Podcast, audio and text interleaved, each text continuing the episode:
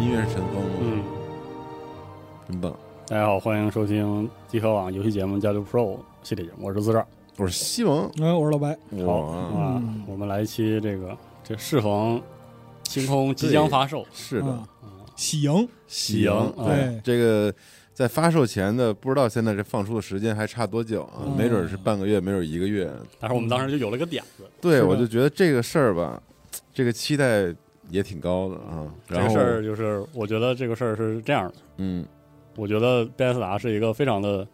可爱的是，公司，同时呢，他做的游戏让人非常恼火嗯，对啊。我感觉我们平时的讨论好像大家都觉得我们只关注于他特别恼火的一部分。嗯，对那，实际上，我觉得其实贝塞斯达里那个街里有一个非常可爱、非常张扬的那个那个部分，性格才是非常就是让大家对这个公司对陶德又爱又恨的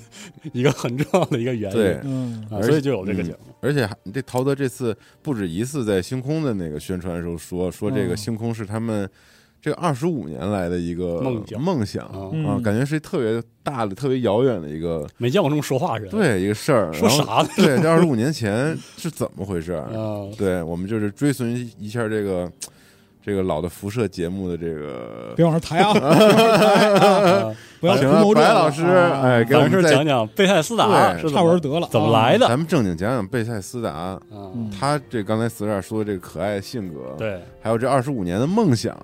是咋回事儿呢？对，嗯，我们就是希望讲完之后，我们可能每个人自己都会有一个自己的答案，就是说对这个贝塞斯达在贝塞斯达游戏这么七零八落的对，状态下，他的每个游戏都能打动你，那个七东西零八落嗯可还行对吧？对是不是掉渣吧？你说不是是四是是不是做是掉渣吧？你说的对，对嗯后边也会谈到这个掉渣问题的根源，是，对对，你要到底该该如何期待《星空》这款游戏？就是我们首先得说啊，那个贝塞斯达呢，它不是一个纯粹的冷酷的商业机器，嗯，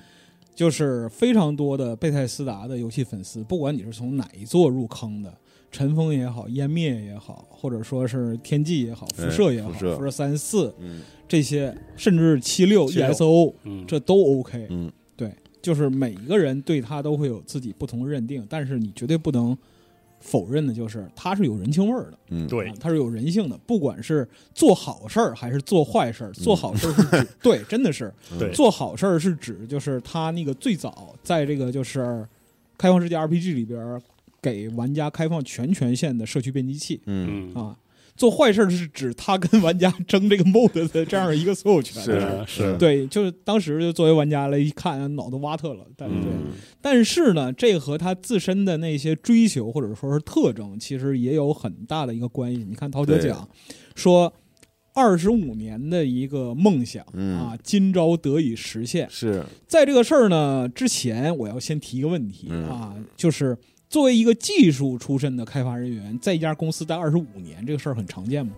啊，首先就就有点难哈，不常见，确实不常见。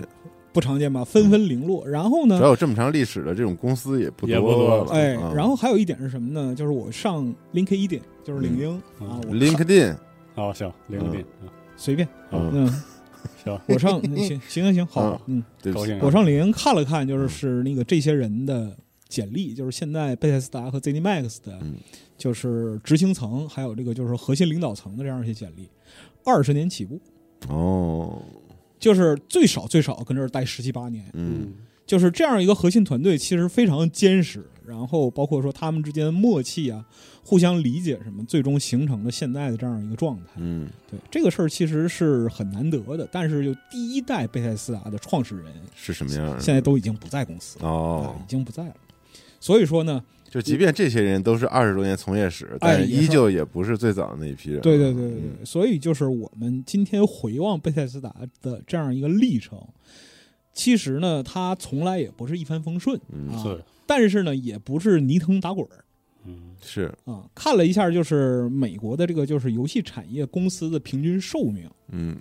你猜猜大概是多长时间？平均寿命，其实平均寿命是六到八年，那还挺长 的，是挺长嗯的。中国是两年，嗯，是啊，中国就是那个游嗯戏产业这种就是特别典型的一个企业，小微企业嘛，嗯嗯，它的存在时间大概是二到二点五年嗯，这样的一个周期，美但国是是六到八年，六到八年，嗯然后被并购，或者嗯说是破产，或者是消失。嗯就贝塞斯达也挣扎在破产边缘。嗯为什么陶德说是二十五年的夙愿？就是因为在一九九八年的时候，贝塞斯达遇到这个坎儿，他要破产了。哦，最终幻你就非得说，你就非得 说嗯是吧？对，final 的那呃 Final 个 Fantasy，对，嗯当时就处于一个破釜沉舟的一个选择。嗯嗯，就是这个选择是什么呢？是把所有的资源压在一个作品上，做一个新 IP，做一个科幻 IP，还是还是做一个奇幻 IP？哦，当时面临着重大决策，，啊对，哦，就是这个拯救他们奇的，幻 IP 就是尘封，嗯，就是 Oblivion，嗯，那是颜面，那是湮灭，啊摩尔多 Morrowind 哦是是湮灭对不起对不 起，啊，上古卷轴生，啊哎，呦这节目就是对互相互相得分，操！对不起对不起，一会儿带我一个，个，小两啊，我找个机会啊，对，而且就是你看我们。有一个 G Spec 节目嗯啊，游戏帝国游戏帝，国钟情老师讲的非常的精彩，我这个肯定讲不到钟情老师那个程度。好，但是它里边讲的就像 E A、育碧、Take Two、Embracer 这些游戏产业的巨擘，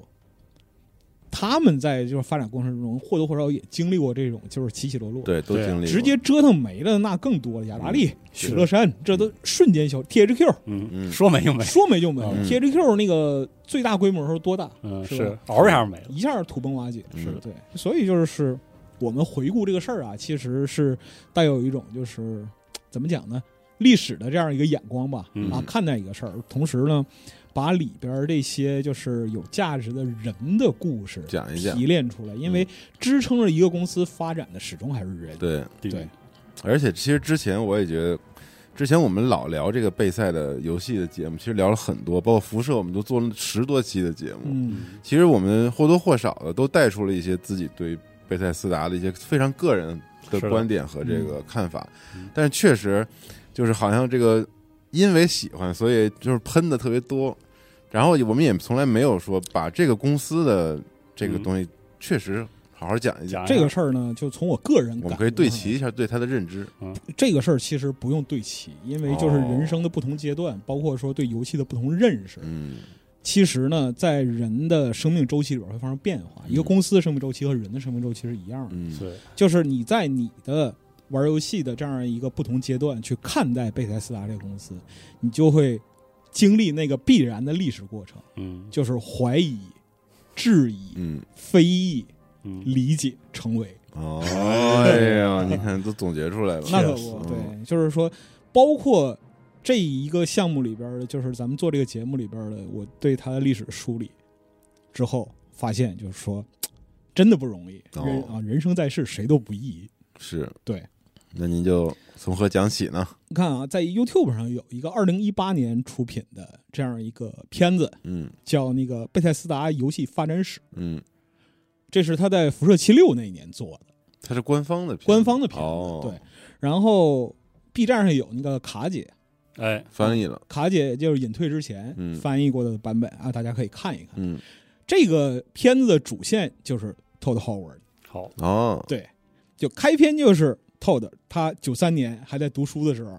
然后他玩了他女朋友送他一张游戏，嗯，这个韦恩格雷斯基冰球哦，哦，啊，就玩的很开心，然后觉得哇，这游戏很酷哎，嗯，然后他一看那个贝塞斯达那个地址。他当时在马里兰上学，他一看，哎呦，二七零公路旁边，离我们这儿不远啊，是啊，我去看看吧。哦找找个礼拜天儿去了，放假嘛，没人上班儿，嗯，然后楼里也没人，啊，有人问他说你干嘛的？嗯然后说我学生，我那个过来看看，你们做游戏太牛逼了嗯哎啊，我以后想在这儿工作。哦然后你叫啥名儿啊？啊，掏了然后号啊，儿，涛涛号儿把名儿记下来了，你回去吧，有空有那个空的职位我通知你。哦啊，，就这么这么快就，对他是见着谁了？这是，他没说当时见着谁了，哦嗯啊但也肯定不是门卫大爷，你知道吧？啊，总之就是以这个为契机啊，他就九三九四年他就进去 了。这么牛逼就了，这是他进入贝塞斯达这样一个过程。太早了，但是这个其实说的已经是贝塞斯达成立七八年之后了。嗯哇，嗯，对贝塞斯达这个最开始起家的 SoftWorks 啊，这个公司嗯是 Christopher Weaver 哦韦弗这位老哥啊嗯，一九八六年在马里兰州贝塞斯达镇成立的，创立的。嗯所以说，贝塞斯达其实就是这个镇的名字。嗯然后呢，贝塞斯达在这个圣经里边啊，嗯，它是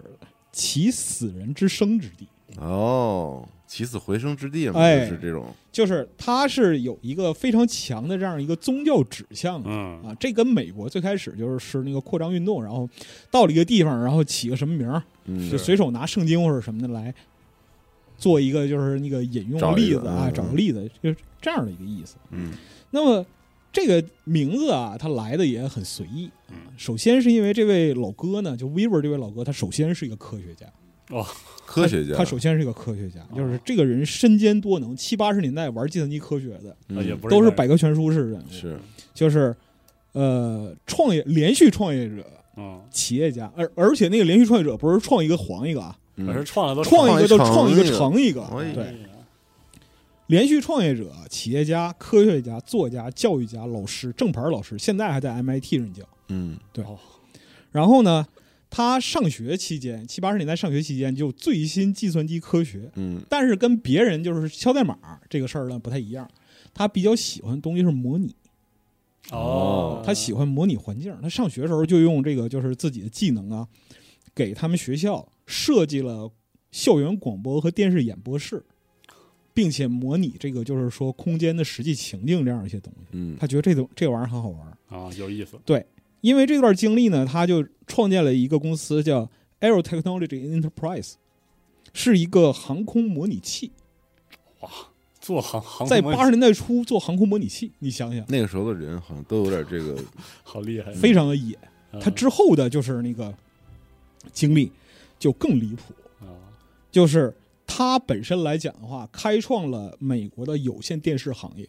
啊啊，对，因为他在研究生毕业之后呢，就受聘于美国广播公司嗯 ABC。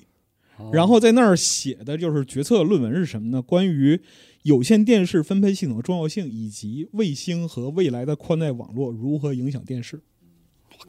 对，这是八十年代初。看那么远啊，对，这人也太狠了，然后呢，就是他就飞快的被这个国家有线电视协会招募，并且创立了科学技术办公室，哦然后设计这个就是关于有线电视就 cable 线缆这个部分的高速通信的这样一个系统。哦，最后，他成为是众议院能源通信和技术小组委员会的首席工程师。这个人从某种概还念是众上来，议院的呀，对这个人从某种概念上来讲，影响了今天的电视和有线电视这个行业的传输标准。嗯哦，定标准的人，对，他是定标准的人。我操，所以呢，你知道吧？创个游戏公司是人捎带手的事儿，嗯哦顺便一做，顺便一做啊。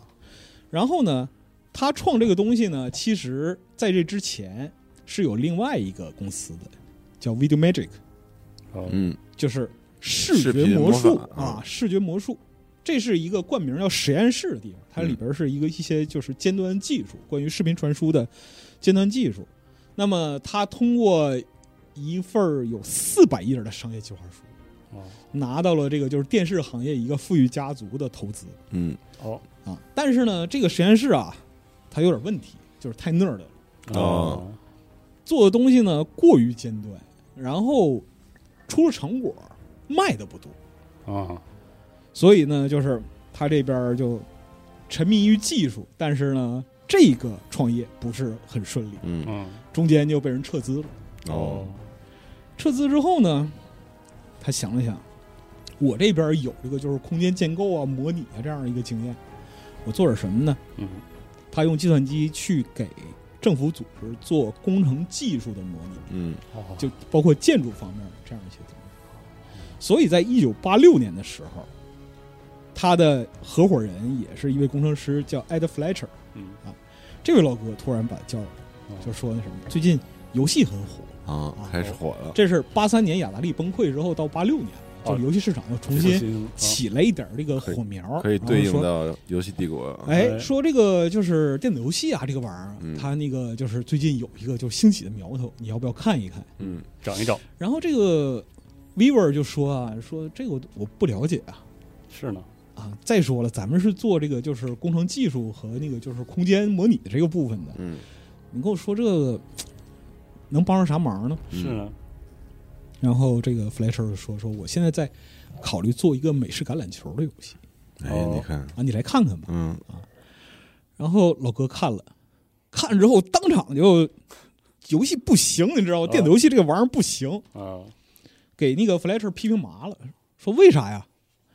说美式橄榄球这个东西讲究的是身体的冲撞和实际的体积空间的碰撞，嗯你这个东西里边现在没有物理系统，你知道吗？呃， 这批评不得很到点子，对，这不合适，这完全不合适。然后这个 Fletcher 就说：“你说的有道理，但是我们我我是挺喜欢游戏这个东西的啊，嗯我想能不做，能不能咱俩一起干呢？你上吧，啊 v i v o 听了听就说：“你这个想法有点草率啊，非常哦唐突。嗯但是他转念又一想，之前的生意啊，因为过于超前，也不行，没有成功，嗯那、怎么办呢？要不要就是说做一些比较娱乐的这样一个事儿呢？再说了，我这边掌握的技术，如果用在游戏上，是不是会有一些翻天覆地的变化呢？对，抱着这个心态，所以说，你在这个就是贝塞斯达正史上嗯说的是什么呢？就是贝塞斯达软件这个公司，等于说是在 vivo 家的餐桌上成立的，哦，就是他俩在那儿吃饭，然后互相说游戏就聊这个事事儿，儿聊这儿，那咱注册公司吧，哦，就，这个意思。嗯实际上是一边做一边干啊，所以就是说，有才能的人呐，在一瞬间就会做出影响很多人命运的决策。对对，真是，如果没有这个想法，就是餐桌上这个想法，也就没有备赛，嗯就是这个意思。但是呢，他们开发这个过程还挺好玩儿。他首先给这个物体添加质量和加速度，嗯哦，这么想，对，有了这个东西啊嗯，然后还有重力，哦，一些原则就建立起来了。这样的话，就是基于真实物理空间的反应和人们想象力的这样一个东西，它就建立起来了。哦， vivo 后来回忆说，这就是个玩儿，你知道吗？这和真正技术比起来，这就是个玩儿。是呢，对我，我为什么成立这个公司？我成立这个公司的目的就是为了看看游戏市场到底有多少人真喜欢这东西。哦，嗯，就至于就卖多去看一眼，嗯就看一眼，我卖多少我根本不在乎。嗯，啊，但是这套物理动效在当时是首创的，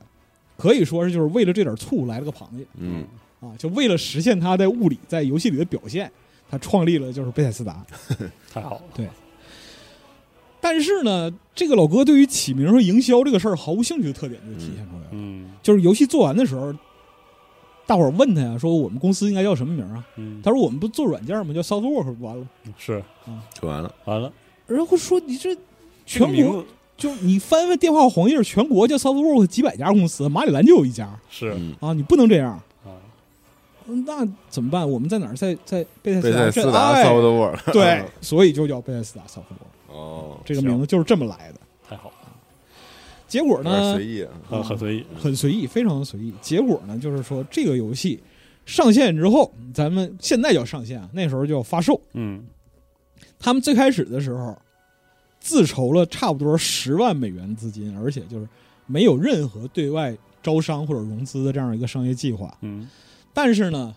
这个游戏在发售的当天啊，它都没有就是说正经包装袋儿，就是嗯塑料袋儿装软 散装的塑料袋儿装软盘， 哦，然后一天几百份一抢而空。嚯，看了演示之后一抢而空，基于 Amiga 的这样一个平台的哦在演示，米嘎上，对，在 Amiga 上的这样一个演示，在当时是破天荒的。哦，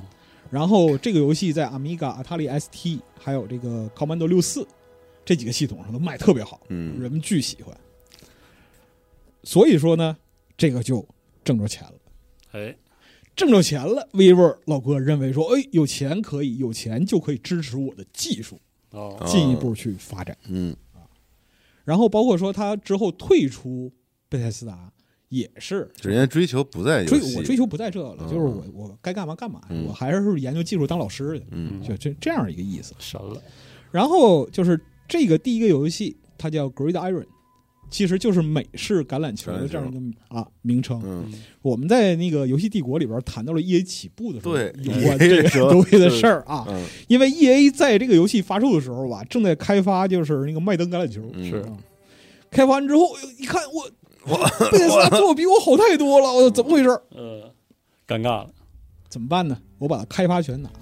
嗯，但是呢，你如果说那个就是发行权在我这儿的话，那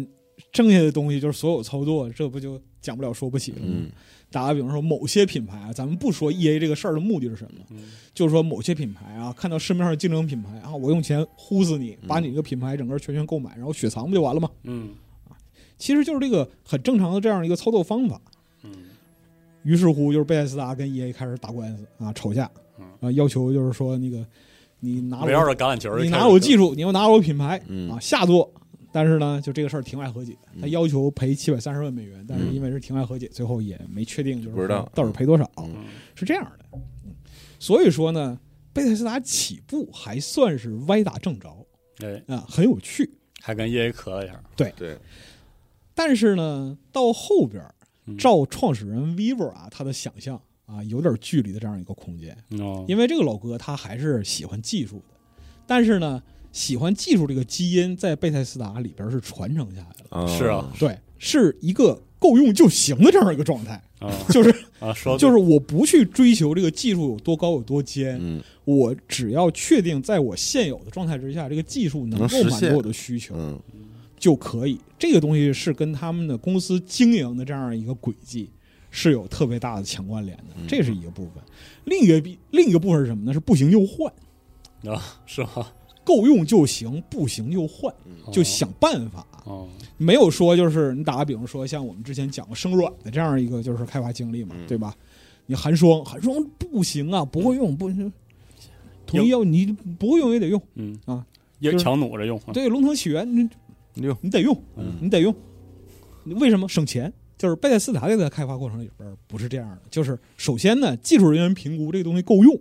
啊，那我们就尽量用，嗯并且把它用到最好。嗯但是如果有问题的话，我们就赶紧改，嗯或者说干脆换。这是它的这样一个就是技术的发展经历。那么就是到一九九零年的时候，那技术这块听起来没有什么很特殊的，哦，太特殊了。嗯那可太特殊了。你想想看，现在的就是主流商用引擎这一部分，嗯还有就是那个贝塞斯达的自研引擎，为什么就是人们对可瑞引擎诟病如此之之多，对，但是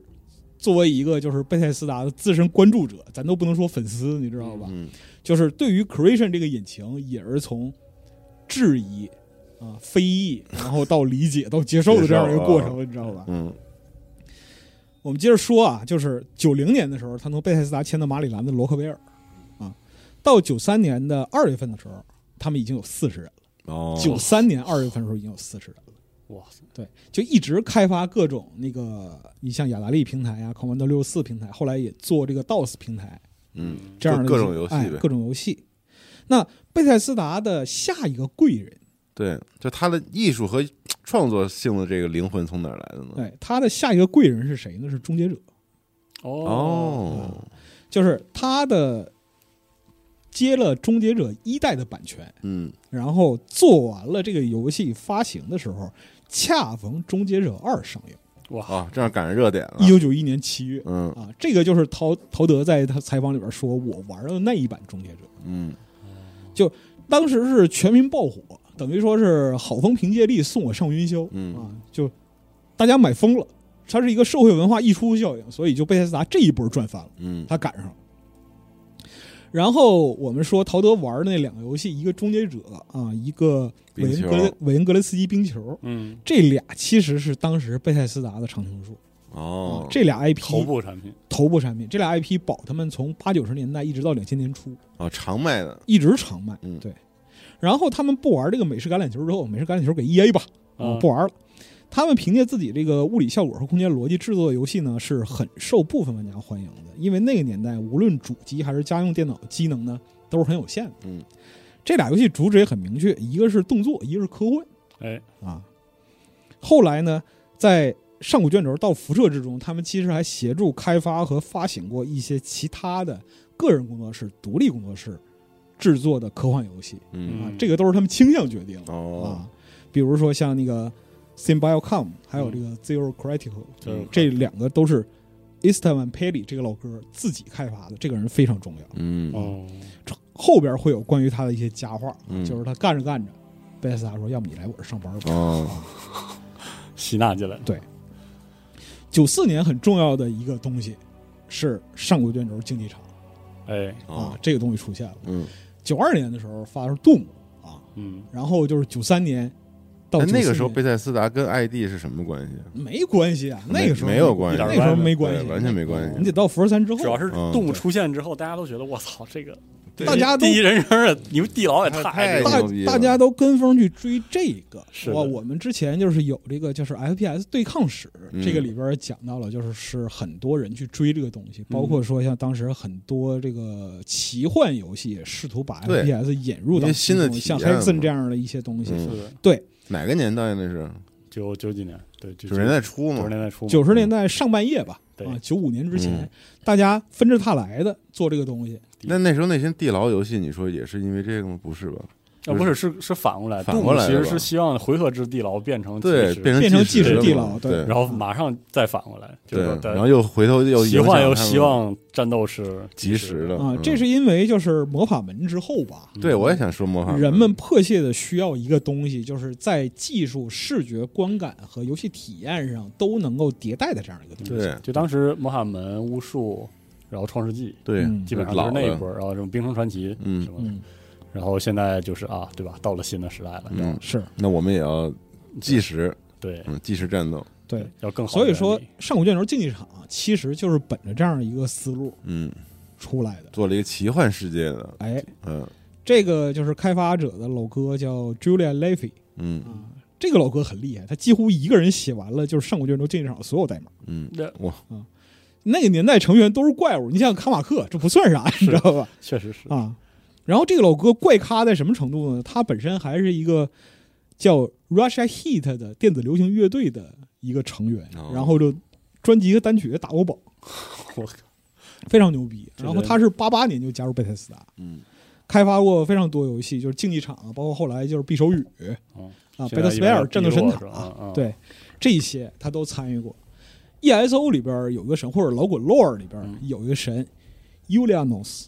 哦就是他，尤利安诺斯就是他智慧与逻辑之神。哦这个是很合这个神格是在上古卷轴竞技场就定下的哦，啊。就是他，对，然后到那个 ESO 后续里边，你会看到掌管文学、法律、历史啊，负责调停矛盾，这个就是他在公司里的角色，你知道吧？吧？哦，呃游戏设计师，然后那个就是老好人一 个，啊然后那个又拥有智慧又拥有逻辑，你知道吧嗯？这个事儿很逗，而且那个这老哥最牛逼的一点是在于，他给 Arena 竞技场这个游戏做了一个完整的光线投射模块儿。嗯我靠，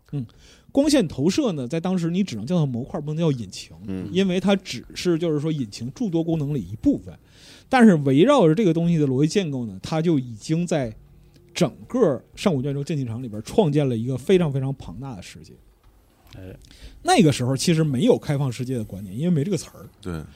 开发者们只是非常直觉地认为说这个世界应该有什么。嗯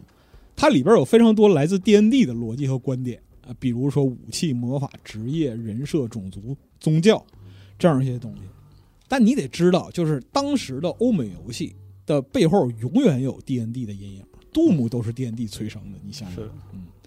所以说呢，老滚 lore 在形成这样一个基础的时候，他就有了自己的世界观嗯，啊，这个世界观就是泰米瑞尔大陆。哎，啊，然后主创团队非常非常的重视叙事，因为整个团队基本上都是 D N D 中毒患者。嗯，嗯，啊，而 D N D 就是讲故事，是，所以在这个时候，你像就是说红卫、尘封、塞琉迪尔、天际这些地方的原貌就已经呈现了。哦，那个时候就已经成型了，竞技场的游戏地图是整个泰姆瑞尔大陆，嗯而不是说像后来的各个行省。那么大，对，对，但它的表现的体量啊上是不是最是大的。嗯对对对嗯，但是区域都有了吧？对。那么后边其实就还可以，因为人们看着这个东西之后，觉得我有点厉害啊，是的呀，就是它看起来像，看起来你看就好像又是一个就是地牢探险的这样一个就是计时的这样一个反馈，但其实想想不是，嗯，它是个 RPG，嗯，然后里边还有世界，是你的能满世界逛，能接任务，还能买房哎，啊，各种各样乱七八糟的东西，给出自由度非常太大了，是的，就能玩下去的人都非常沉迷啊。陶德说就是说那个竞技场这种太牛逼了，怎么回事？我九四年，因为那个当年他其实就加入贝塞斯达，对，刚进去嘛，对，嗯，这个东西催生了他对于就是这个游戏题材的热爱，啥都能干啊！我操，我想到什么做上这里边就能干什么，这属于是中世纪人生模拟器，你知道确实，吗？啊，当时非常冲击了。相当冲击。所以说，他加入贝塞斯达之后，第一份活儿就是跟其他俩哥们儿一起给这个游戏做光盘版，哦，哦，做 CD-ROM 的哎，这那个时候光盘 CD 版 CD 媒介，对，嗯，刚刚有，你说之前版不本是在一个啥过渡呢？时期嘛，之前版本是啥？之前当然是软盘版本了，嗯是的就，A 是 A 盘嘛一一塑料袋儿装装装满软盘，拿 A 走盘拿走拿走。 ，A 盘 B 盘嘛，对，就你想想看，这些年科技发展速度，我们今天看起来还已经淘汰许久的 CD 是在九十年代中后期。嗯很近，仿佛就在昨天。对对，啊，但是它的全盛时期只有十年，嗯，十年左右之后就让位给互联网分发，是的，这个事儿就哇，非常离谱。你想想还看，这个真技、是啊，技术进步感觉迅速很长时间，但是一下瞬间就没了。是非常瞬间就短完，美其实非常短嗯啊。九四年就是陶德啊，他就干完这个活儿之后呢，他去干另一个新活，嗯，这个新活呢是他喜欢的终结者。哦嗯，就是《终结者：未来震撼》这个游戏啊，《Future Shock》这个游戏，你今天看起来可能相当粗糙，但是需要说明的有一点，就是这个游戏在游戏历史上位置被低估了。是吗？对它里边呢有两个开创点，第一个是它给毕设创造了最早的完整引擎 X Engine，、哦，，对、哦，是从这儿来的啊。对这个事儿我们就要说到，就是贝塞斯达企业基因问题，就是不行就买。哦， 他们去开发这个《终结者：未来震撼》这个游戏的时候吧，开始认为光线投射模块能够做到，但是呢，后来经过评估，发现里边的很多技术要求都达不到，嗯，达不到怎么办呢？怎么办呢？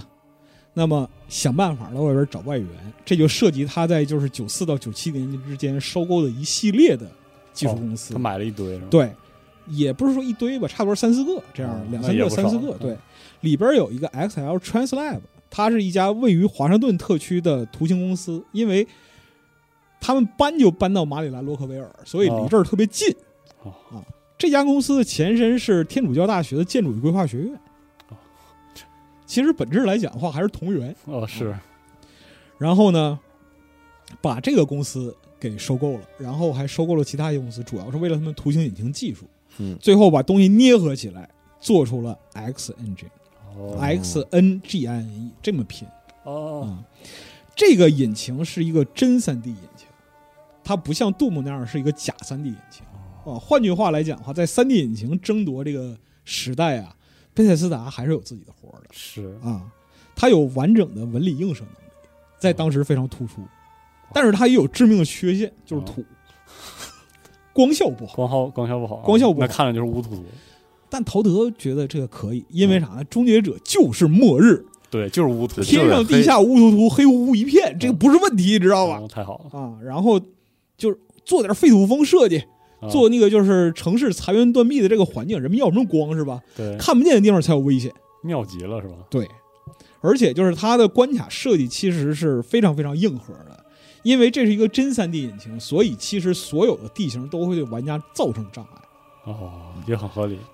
然后呢，很多区域的设计就是里边存在着大量的辐射，玩家角色无法生存的。这是那个终结者的世界观，嗯，嗯，哇哦，包括说地形可以通过三种方式导航啊，步行啊，坐车呀、然后那个开那个空战机器人儿，类似这种的。其实就是你像《终结者二：审判日》里边儿，它里边儿不是有那个未来战争的那个就是那个一段儿那个演示嘛？其实它就把那些给复现出来了，嗯在游戏里给复现出来哇了。塞，对，因为最近有一个，也不是说最近了，已经是五六年前了，有一个终结者的游戏，嗯，那个游戏玩起来就像是一个小 VS 打游戏，所以我就觉得有一种冥冥之中 有一种缘分， 就是没想到早期 VS 打也和终结者这么有有渊源。他他后边还开发了其他一堆终结者的游戏呢，就是咱们不是说了吗？你像冰球和终结者是他赖以生存的很重要的这样一个原则。是对我靠然后这个 Future Shock 就是还有一个开辟点，就是他把鼠标作为了一个标准输入设，哦，哦，，在这之前是没有的。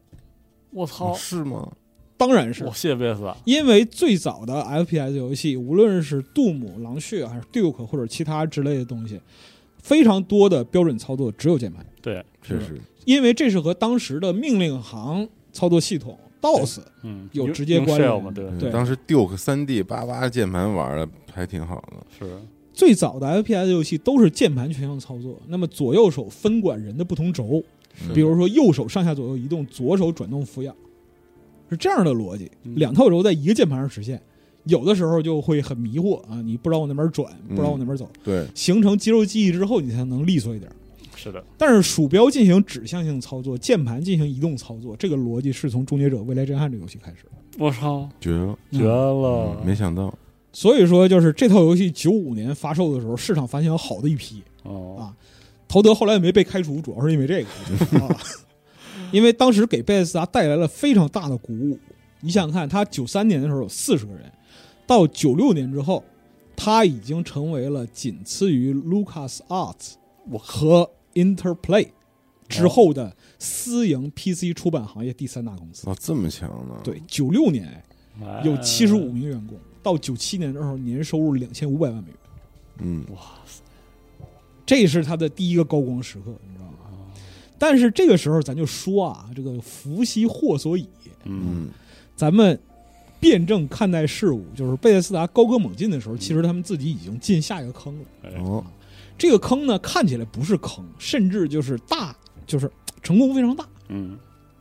但是后来的一系列证明了这是个坑，嗯这就是上古卷轴匕首语，哦，哦就是碧落啊，讲进入碧落或者说匕首语碧这落个阶段了。了，就是在这个阶段，我们就可以非常严肃认真的称它为开放世界动作角色扮演游戏了，嗯，因为它是一个真正意义上的不受限制的开放世界游戏。对，那么跟前边这个竞技场相比啊，竞技场的就是地点是那个泰梅瑞尔整个大陆嘛，嗯，但是你到底在哪儿啊？这个东西你只能从世界地图上看出来是啊，的，你从就是周围你是看不出来的。是的，啊。现在呢，你只能在泰米瑞尔的两个省份里活动，就是高原和洛锤。对啊，这两个地方。但是他们找到了一个邪火，就是随机生成。哦那时候就弄了，当然了，哇，嗯，这个在当时传为美谈，然后过了一段时间之后，传为这个铺天盖地的骂声。呃，整个匕首语里边的城市和城镇，就是有人的聚落，超过一万五千个，这在当时是不可想象的数字，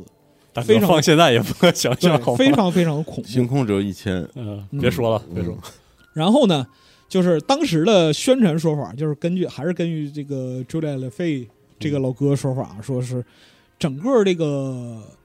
匕首语的规模啊，我们其实就相当于在电脑里边创造了一个就是英伦三岛吧，嗯，那么大的地图啊，一万五千个城镇啊，七十五万人口，嗯，玩家一听啊，啊，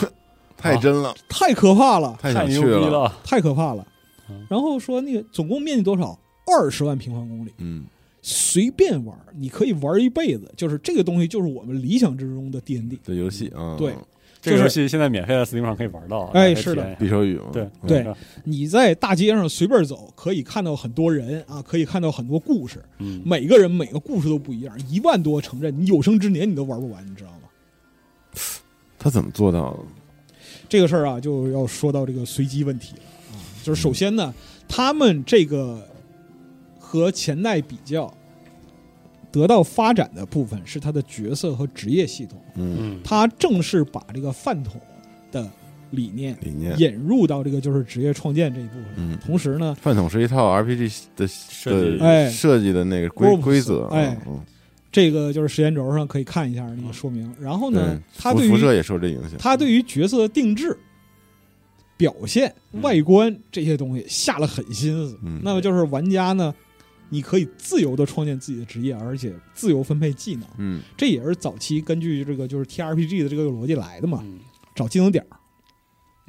然后呢，分布在整个地图上一万多个城市城镇呢，它的结构你不用怀疑，完全不一样。嗯啊，哦还有村庄，还有地牢，然后还有大量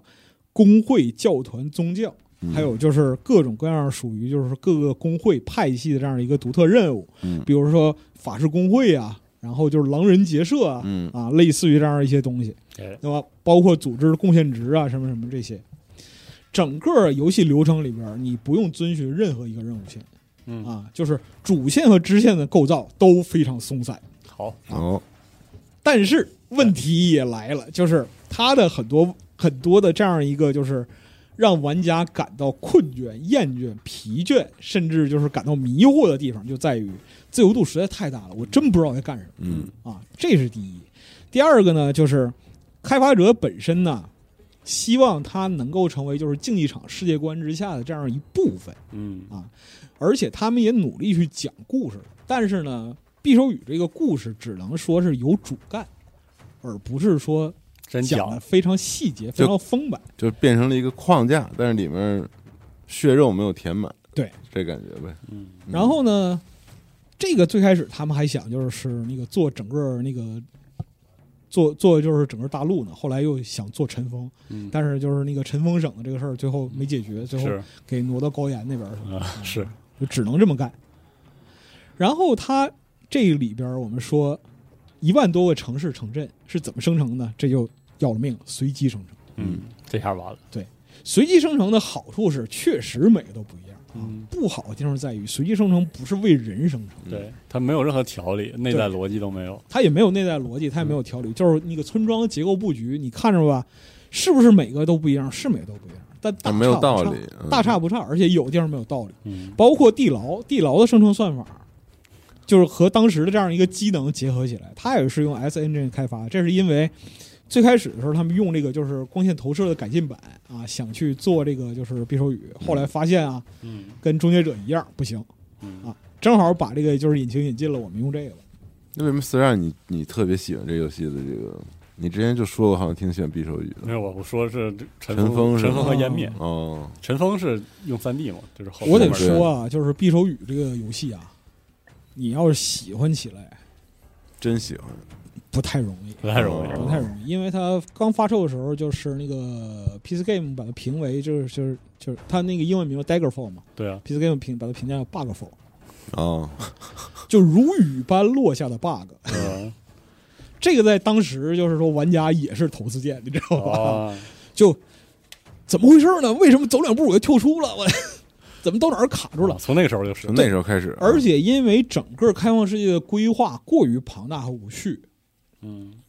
全全图有四十七个大板块。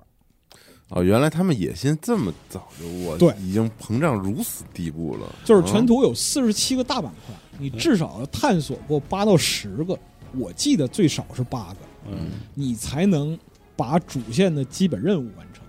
哦，但听着就感觉这游戏就是放但现在也做不出来，你放现在这些特点，你叭叭一列也太牛逼了，是对，嗯然后何况九六年这么哇，绝了嗯，这是这是一种就是怎么说呢？就是说思想放飞到极限的这样一个表达。嗯嗯还有一点就是我们刚才说了，他的角色特点极其鲜明，他能力系统是带熟练度的。好家伙，这就是你打个比方说你是天际玩家、嗯啊，你去练那个你去练那个各种各样的这个嗯技能，这套东西其实是从二代开始。哦，那时候就有了，对理论上来讲，它的好处就是每个人都能训练出属于自己的特别人物、嗯啊。问题在于，就是你训练出这个特别人物之后，可能也屌用没有。嗯，是然后加上非常非常复杂的装备系统啊，然后装备加成、职业加成，然后种族的描绘，当时美术做的非常之好。对，是的泰梅瑞尔的这个人物种族勾勒得非常漂亮，对包括就是那个画面弹幕巨、好断幕、黑暗精灵、哎矮人、巨魔啊这些大受欢迎。但是这个东西呢，就是表面上来讲的话，人们还是很买账的，就是匕首语卖噱的头其非实常好，对匕首语其实卖的非常之好。嗯，但是呢，就是这一款游戏好不好，要看下一款游戏的销量，哦，要下一款游戏要为他背这个事儿，要为它背这个锅啊。所以说，这就是跳了坑呢。哦然后最早的 MOD 社群其实是从匕首语开始的。哦，这个哦是啊，它开始的时候没有附带这个官方模组工具，但是这个游戏的爱好者在不久之后呢，就自行开发工具，嗯，对文件解包，然后来加东西，然后包括说第三方的任务啊、途径增强我啊、操还有游戏功能，包括甚至帮他们重写这个对，因为我就在想这个重重写 S 我 N 就 e 想说这个事儿，就是嗯一个游戏的 MOD 社区为什么会有？首先，其实不是因为你的游戏非常烂啊、嗯，呃当然呃就是 很多第一触发是因为这个，是，而是因为你的游戏非常的迷人，嗯，就是我可以顶着烂把你的游戏买了，买嗯了、玩了，甚至我还渴望把它让它产生变化。我觉得这个是贝塞斯达游戏这么看来，从碧落开始，对，就这样，它基础非常之好，然后包括就是从那个时候开始，就是不管是人物，然后嗯图形、任务、机制、技能，这个游戏里就边是涉及的所有东西，人们都就是一个游戏要非常迷人，要非常可爱，嗯，然后然后不管这个游戏在在技术层面上稳定不稳定，就会有人嗯愿意为它制作这个 mod。你看啊，我给你举个例子，就比如说像那个碧落的这个这个游戏引擎重写项目嗯，之前有一个就是二零一九年沙当的这样一个内容叫 SL Engine，嗯试图去重做整个引擎和整个游戏，哇，这是一个。然后还有一个现在还在运行的 Dagger for Unity，就是用 Unity 重建 Dagger，哦，嗯，对，就是因为这个游戏太好了。其 4, 实太我太有趣了。我们嗯对就是把自己放在那个时代，你看到贝塞斯达给你的这些承诺，你也会觉得太对他妈好了。嗯，那时候看不就星空的感觉吗？是，嗯、而且就是说，为什么说那个它群众基础很好呢？因为它总体来讲的话，就是它发布的两天之内就卖了十万份，在那个年代，啊太发布强了两天之内就卖了嗯十万份，这其实是前面打下底的。啊，对，太好了，然后就是 Peter Hines 之后说了一个事儿，嗯就是说啊 d a r e f o l 到两千年的时候还在卖，而且到两千年左右的时候，大概卖了七十万份左右。主要是你看 Steam 上的页面的的图吧，你加都上加上老白这么一讲嗯，你觉得这游戏还是可以买一个 的感觉这游戏是免费的啊，免费的，它现在是哎呦免费的那但它赶是紧几个老游戏，包括那个《商务卷轴竞技场》啊也免是免费的的呃嗯，竞技场也是免费的，对但是我推荐啊，我推荐就是，如果说没有过多时间的话，嗯云一下，云嗯阳云一下，因为就是说看你着玩明白真的挺费劲的。是然后呢，就是它里边儿直到今天，它原版里边儿还有大量的这个 bug，嗯是对，萝卜快不洗泥嘛。嗯是然后就是随机生成的内容量难以控制，太恐怖了啊！还有一点就是 S Engine 这个引擎啊，在九六年的时候还是挺好的，是啊，但是它吃性能，嗯，嗯就当年的 PC 就难以承载它的就是那么大调用需求哎啊，运算速度极慢，这个都是当时就造成各种各样就是玩家坊间恶评的这样一个核心原因。嗯然后其实问题也不大嗯。他当年呢，其实被 GameSpot 和 Computer Games 啊联名提名做当年的高体，但嗯，是 Game of the Year，但是失败了啊哦。当年冠军是 Diablo，嗯哎哦，万人一啊大菠萝对啊。太好了啊！所以那就个是年代真是嗯对这个风起云涌啊嘛，是真是风起云涌看着也都不像一个时代游戏。当时的 Diablo 一还是相当惊艳的，非常精美呀、嗯哦所以就是你看啊，福兮祸所倚嘛。嗯你看着就是匕首雨卖的不错，其实祸根儿已经种下了。嗯在这之后呢，又出了俩故事哎，一个是那个战斗神塔 Battle Spire，哎一个是红卫 Red 哦 Guard。哦这俩陶德就做红卫啊，啊，红卫卖的非常之惨。哦这是一个意识超前、内容也很棒，但是没有叫座的游戏。你今天再去看红卫的视频，你会发现，就是这个东西，它和波斯王子非常像。嗯，等一下哦，红卫是对是这个游戏对，这我小时候看我哥玩的一个这个东西呢，它不算在这上是什么类型游戏？啊就是那种动作冒险动，作冒对险，它动不作算冒在正史里边儿，嗯因为它是整个上古卷轴里边儿唯一一个预定角色，就是你不是主角，嗯，是强制第三人称视角的预设主角。就有点 Uncharted 那，是不是有点那感觉吧？，对，嗯，就是有点神秘海域那感觉。陶德后来在那个采访里边儿也很明确的说，就是我当时就是受到《古墓丽影》《波斯王子》还有《创世纪》这些游戏的影这响，样一个影响，就是嗯我希望能做一个绘声绘色讲角色述嗯这个就是中世纪故事的这样一个游戏。嗯而且呢，它还要有就是说非常迷人的动作嗯啊，非常复杂的这样一些环境。其实你仔细看、仔细想想，就是说，按照就是九八年那个时候的这样一个标准来讲，嗯它在图像表现，还有就是整个的这样一个游戏性上挺好的，来说，相当不错，真哎不错。啊对，相当不错。嗯嗯 Steam 上也有啊，都给对上架了。它讲是那个一位年轻的就是红卫人 Red Guard 对，嗯啊，这个种族人 Silas，然后到了这个就是一个岛上来寻找自己失踪妹妹啊，然后随后陷入这个就是整个政治阴谋啊、嗯这里边儿这套东西，后来我们尘封湮灭看多了，你知道吧？啊非，常妙啊就！这个东西。然后呢，陶德希望把它做成一个纯动作冒险游戏。那么玩家可以通过关键词跟 NPC 交谈呐、使用物品解谜、波斯王子嗯啊，然后呢，你操纵这个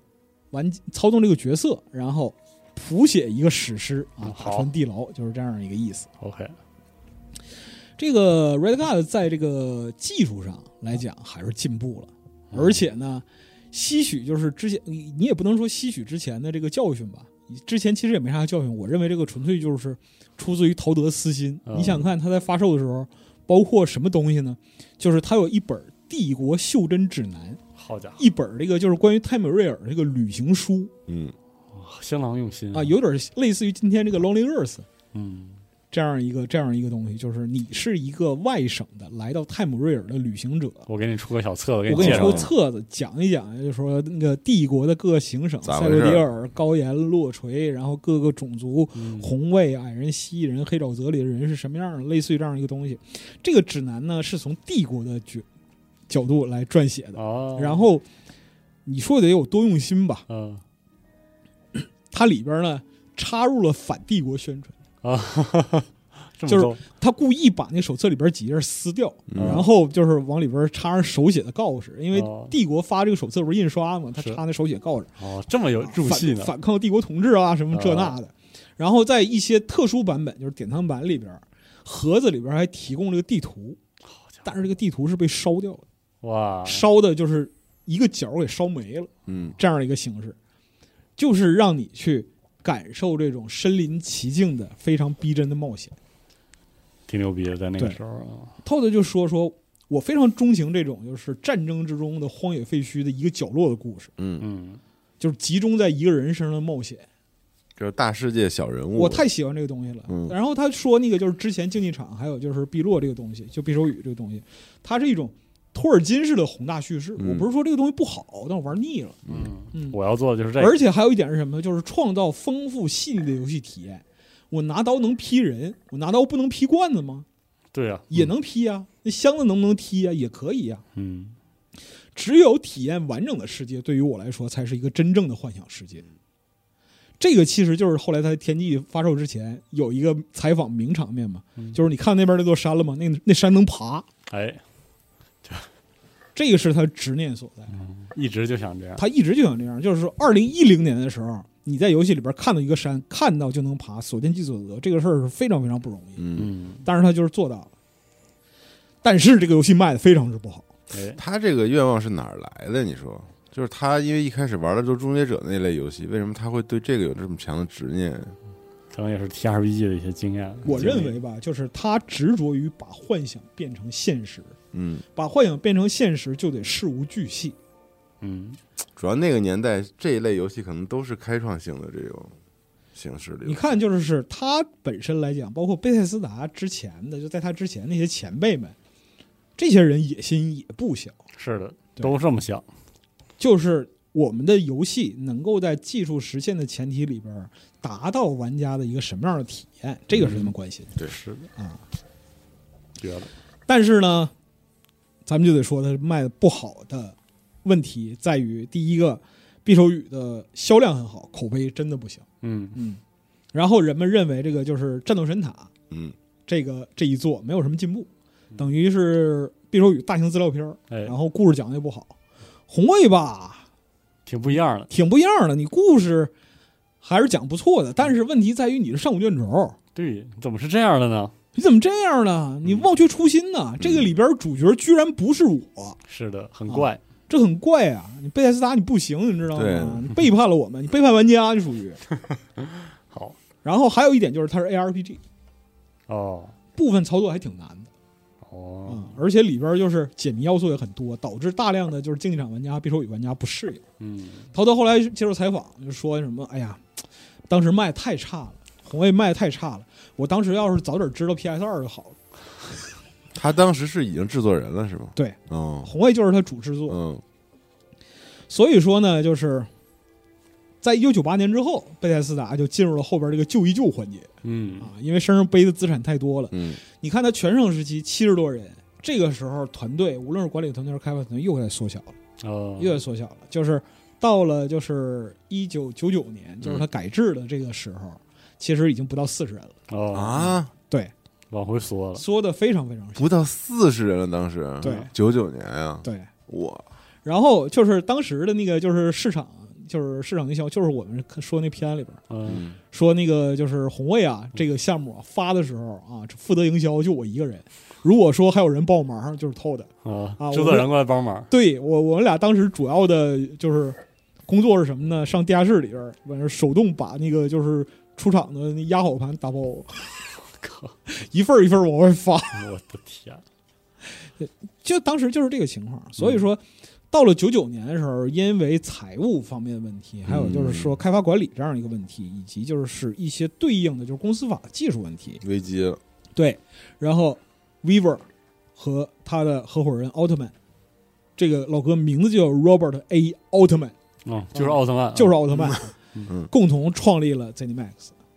然后啊、哦哦，这个时候他对做其实属于一个资产管理的行为，对，然后呢，把贝塞斯达 SoftWork 的母公司转变为 ZeniMax，然后把贝塞斯达的大量的非制作类资产哦，转给 ZeniMax。嗯啊哦，是这么来的，然后呢，奥特曼做 ZeniMax 的 CEO，以各种方式进行资本操作，等于说拿这个资产去再融资。哦，所以呢，就是这一番操作下来，等于说 ZeniMax 拥有了贝塞斯达的实际控股权。嗯，那么它原本是个空壳，现在它就有实际内容了。哦，而且这个事儿呢，它除了就是说财务的技术问题之外呢，也有其他的好处，就是它把游戏的开发、产品进度管理这些统统割出来。哦，哦，就是你现在来讲的话，你作为就是 BGS，这个时候还没实际叫 BGS，二零零一年才真正切出来叫 BGS 嗯啊，就是制作人不用再管，就是说游戏制作期以外的其他的非常多的东西，哦，嗯就是面对市场的很多东西呢，就是让就 ZeniMax ZeniMax 来来干做，了，对对，就是你这个就是其你就是创作，哎，你就创作就完了。纯粹其实呢，创作就是呃，怎么讲呢？两块牌子一套人马，但是人和人之间的这样一个关联，然后彼此负责职责就更清晰了。嗯这个是真的有好处。那么到零一年的时候，BGS 就是 Game Studio 才嗯正式从 ZeniMax 分离出来独自运营，哦，嗯然后 SoftWork 这个牌子还在，嗯但是它主做发行业务，哦，发行的时候挂这个，对哦，发行的时候挂 SoftWorks 这个牌子，哦做游戏的时候是 BGS，然后 Game Studio 做游戏，哦所以就是 FTC 跟微那个微软打官司的时候，让 Peter h a n s 来作证，哦，就说那个你你给我解释解释贝塞斯达这个词儿的什么时候指 代 ZeniMax。别孩子说这个有点复杂，有这点是复杂这啊这个属实有点复杂啊对，难为我了，对但是就后边也也就是写的公司史上嘛，就是嗯 Weaver 跟这个公司没有好聚好散。其实嗯哦，他在九九到零二年期间啊，担任这个 ZeniMax CTO，但是之后对 ZeniMax 提出诉讼，说我没有得到应有的一百二十万美元的回报，哦，还撕巴了一阵儿，撕了一下，就是哦我觉得也是那儿的性格发作嗯啊，就凭什么呀？干这么多事儿，然后是啊最后那个不给钱想赖账是吧？嗯啊，这个意思。嗯虽然这个案子是以庭外和解告终，但是 Weaver 本身作为最大的一个自然人股东，之后也不再承担了 ZeniMax 的常规事务和其他管理责任。哦，就散了，但是哦，在这个就是庭外和解的时候，他还有百分之三十三的股份在手里。哦哎呦，哇哦，就是我要的是我的酬劳，而不是说我出让我的股份。所以说，Vivo 至今有多少股份这个事儿是个谜，他也没有对外公布说过哦他也没有没有说过。哇，那那这那微上软市公司不都是公示的吗？不知道他有可能是转持或者代代持持或者的其他东西嗯，但是他自己，包括贝塞斯达自己也没有说过，嗯，就是 ZeniMax 的多少股份在他手里。哦，如果你看啊，我们就是做一个最最乐观的说法，就是他有百分之三十三的股份。嗯，那么，当微软收购对啊我就贝塞想斯达说的时候，对对，嗯，这账咋算呢？就是这个就等于说是当年打官司那一百二十万就九牛一毛，你知道吗？是啊，对，太逗了，有没有可能是就是美元通胀太快了真是服了，这啊、怎么还有这么个坑啊？但这个时候其实呢，就是在红卫嗯，这个是怎么说呢？滑铁卢了，你要说滑铁卢也不也不太对劲，滑滑就滑吧，嗯，是，对，反正是铩羽而归吧嗯，这样一个意思。他们这个时候其实就只有一个选项了，你虽然说是财务上就是做了融资啊，然后翻了个身，但是你也就这么一个机会了是啊，啊。所以这就回到了我们开头说的那个事儿，嗯就是你还有开发一个游戏的机会，你要干什么？嗯赌一下，赌一把，选哪个？选一把，嗯，是科幻还是奇幻？上古卷轴在市场上，还是有有积累的第一是有积累的，第二是大家现在好像不太认，嗯哦哦，有这个问题啊，它有风险。它是有厌厌风险倦了，对哦不信任你了，二零二三年了，谁还玩 RPG 嗯，是吧？对啊，有没有这个个意思？谁还打格斗是吧？嗯啊，类似这样的一种对呀认知？所以就是透的在接受采访的时候说原话就是啊，这是最后机会，做不好就滚犊子嘛。而且他这个奇幻和科幻的重视，也是其实在这个公司已经有十将近十多年的这个时候候已经有十多年十历多史年的了，认知，就是这两边儿他们其实都很都很喜欢，对，而且都能做，对。哦，但是科幻对他们来说就是新的领域吧，对算是在当在时就题是材上算是在周期上就是一个新的你了，就开一个破釜沉舟的 IP，这做个一个新 IP Starfield 成了，对，这个新 IP 成了，我们就活；新 IP 不成，我们就死。所以 Starfield 应该诞生在那个年代的一个想象力。嗯 Project Starfield，对，你按因为听听老白刚才这么说，Starfield 即便是在那个时候的想法的话嗯，也跟匕首也差不多， 对，不是也不是这些技术，不是也算是也都有，就是一个对，我说啊，也不是不能做。我说啊，就是他们在经过评估之后啊，嗯，认为如果还是匕首雨那个开发方式的话，咱都得死，都得死，嗯都得死，怎么办呢？要不然为了活下去，我们选一个就是看起来保险一点的嗯，这样一个方法吧。但是呢，这个选择是对的哎，啊嗯，这个就是尘封。阵风 m o r 对 w i n 嗯，尘封这个游戏呢，说起来情感非常的复杂，是，因为是真正的破釜沉舟之作，所以它抛弃了一些 D N D 里边非常腐是的朽的、嗯陈旧的、不吸引现代玩家的东西。或者说他他加入了一些就是贝真正意义上贝塞斯达对魔幻故事的设定的一些理解，就在 Morrowind 里特别、哎特别重，你知道因为这是什么吗？因为就是参人与活命了是吧？参与尘封项目的所有人，从嗯 Todd 到其他人，所有人的表示就是，如果这一轮不做自己想做的东西，没有没有机啊机会啊再也没有机会 了，去你妈的吧！啊，我就做我自己喜欢呃的，啊豁出去了，就是要多开放有多开放，要多自由有多自由。但是呢，这个是我理解的自由嗯啊，这是我理解的奇幻，嗯，这是我理解的开放世界。就是要不一样，对，就要不一样。这时候我公司已经不到四十人了，嗯，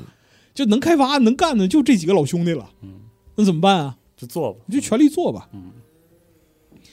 在这样的一个前提下，他们还换了引擎。对，因为 Morrowind 哎在呀当时吸引我这种小破孩 3D 儿的嘛就是那个三 D 的表现力特别对特别恐怖，他们也是开始做了整体评估啊，在尽量缩减这个故事规模的情况下，发现啊，S N G 这个引擎的表现能力嗯真的不行，怎么办？想办法换，嗯找到了一家就是外包商，有一个成品引擎 Netimers，哦，他拿到了 Netimers 的这个引擎的全权的副本，嗯，啊就是又是买了一个，对，又买了一个。哦，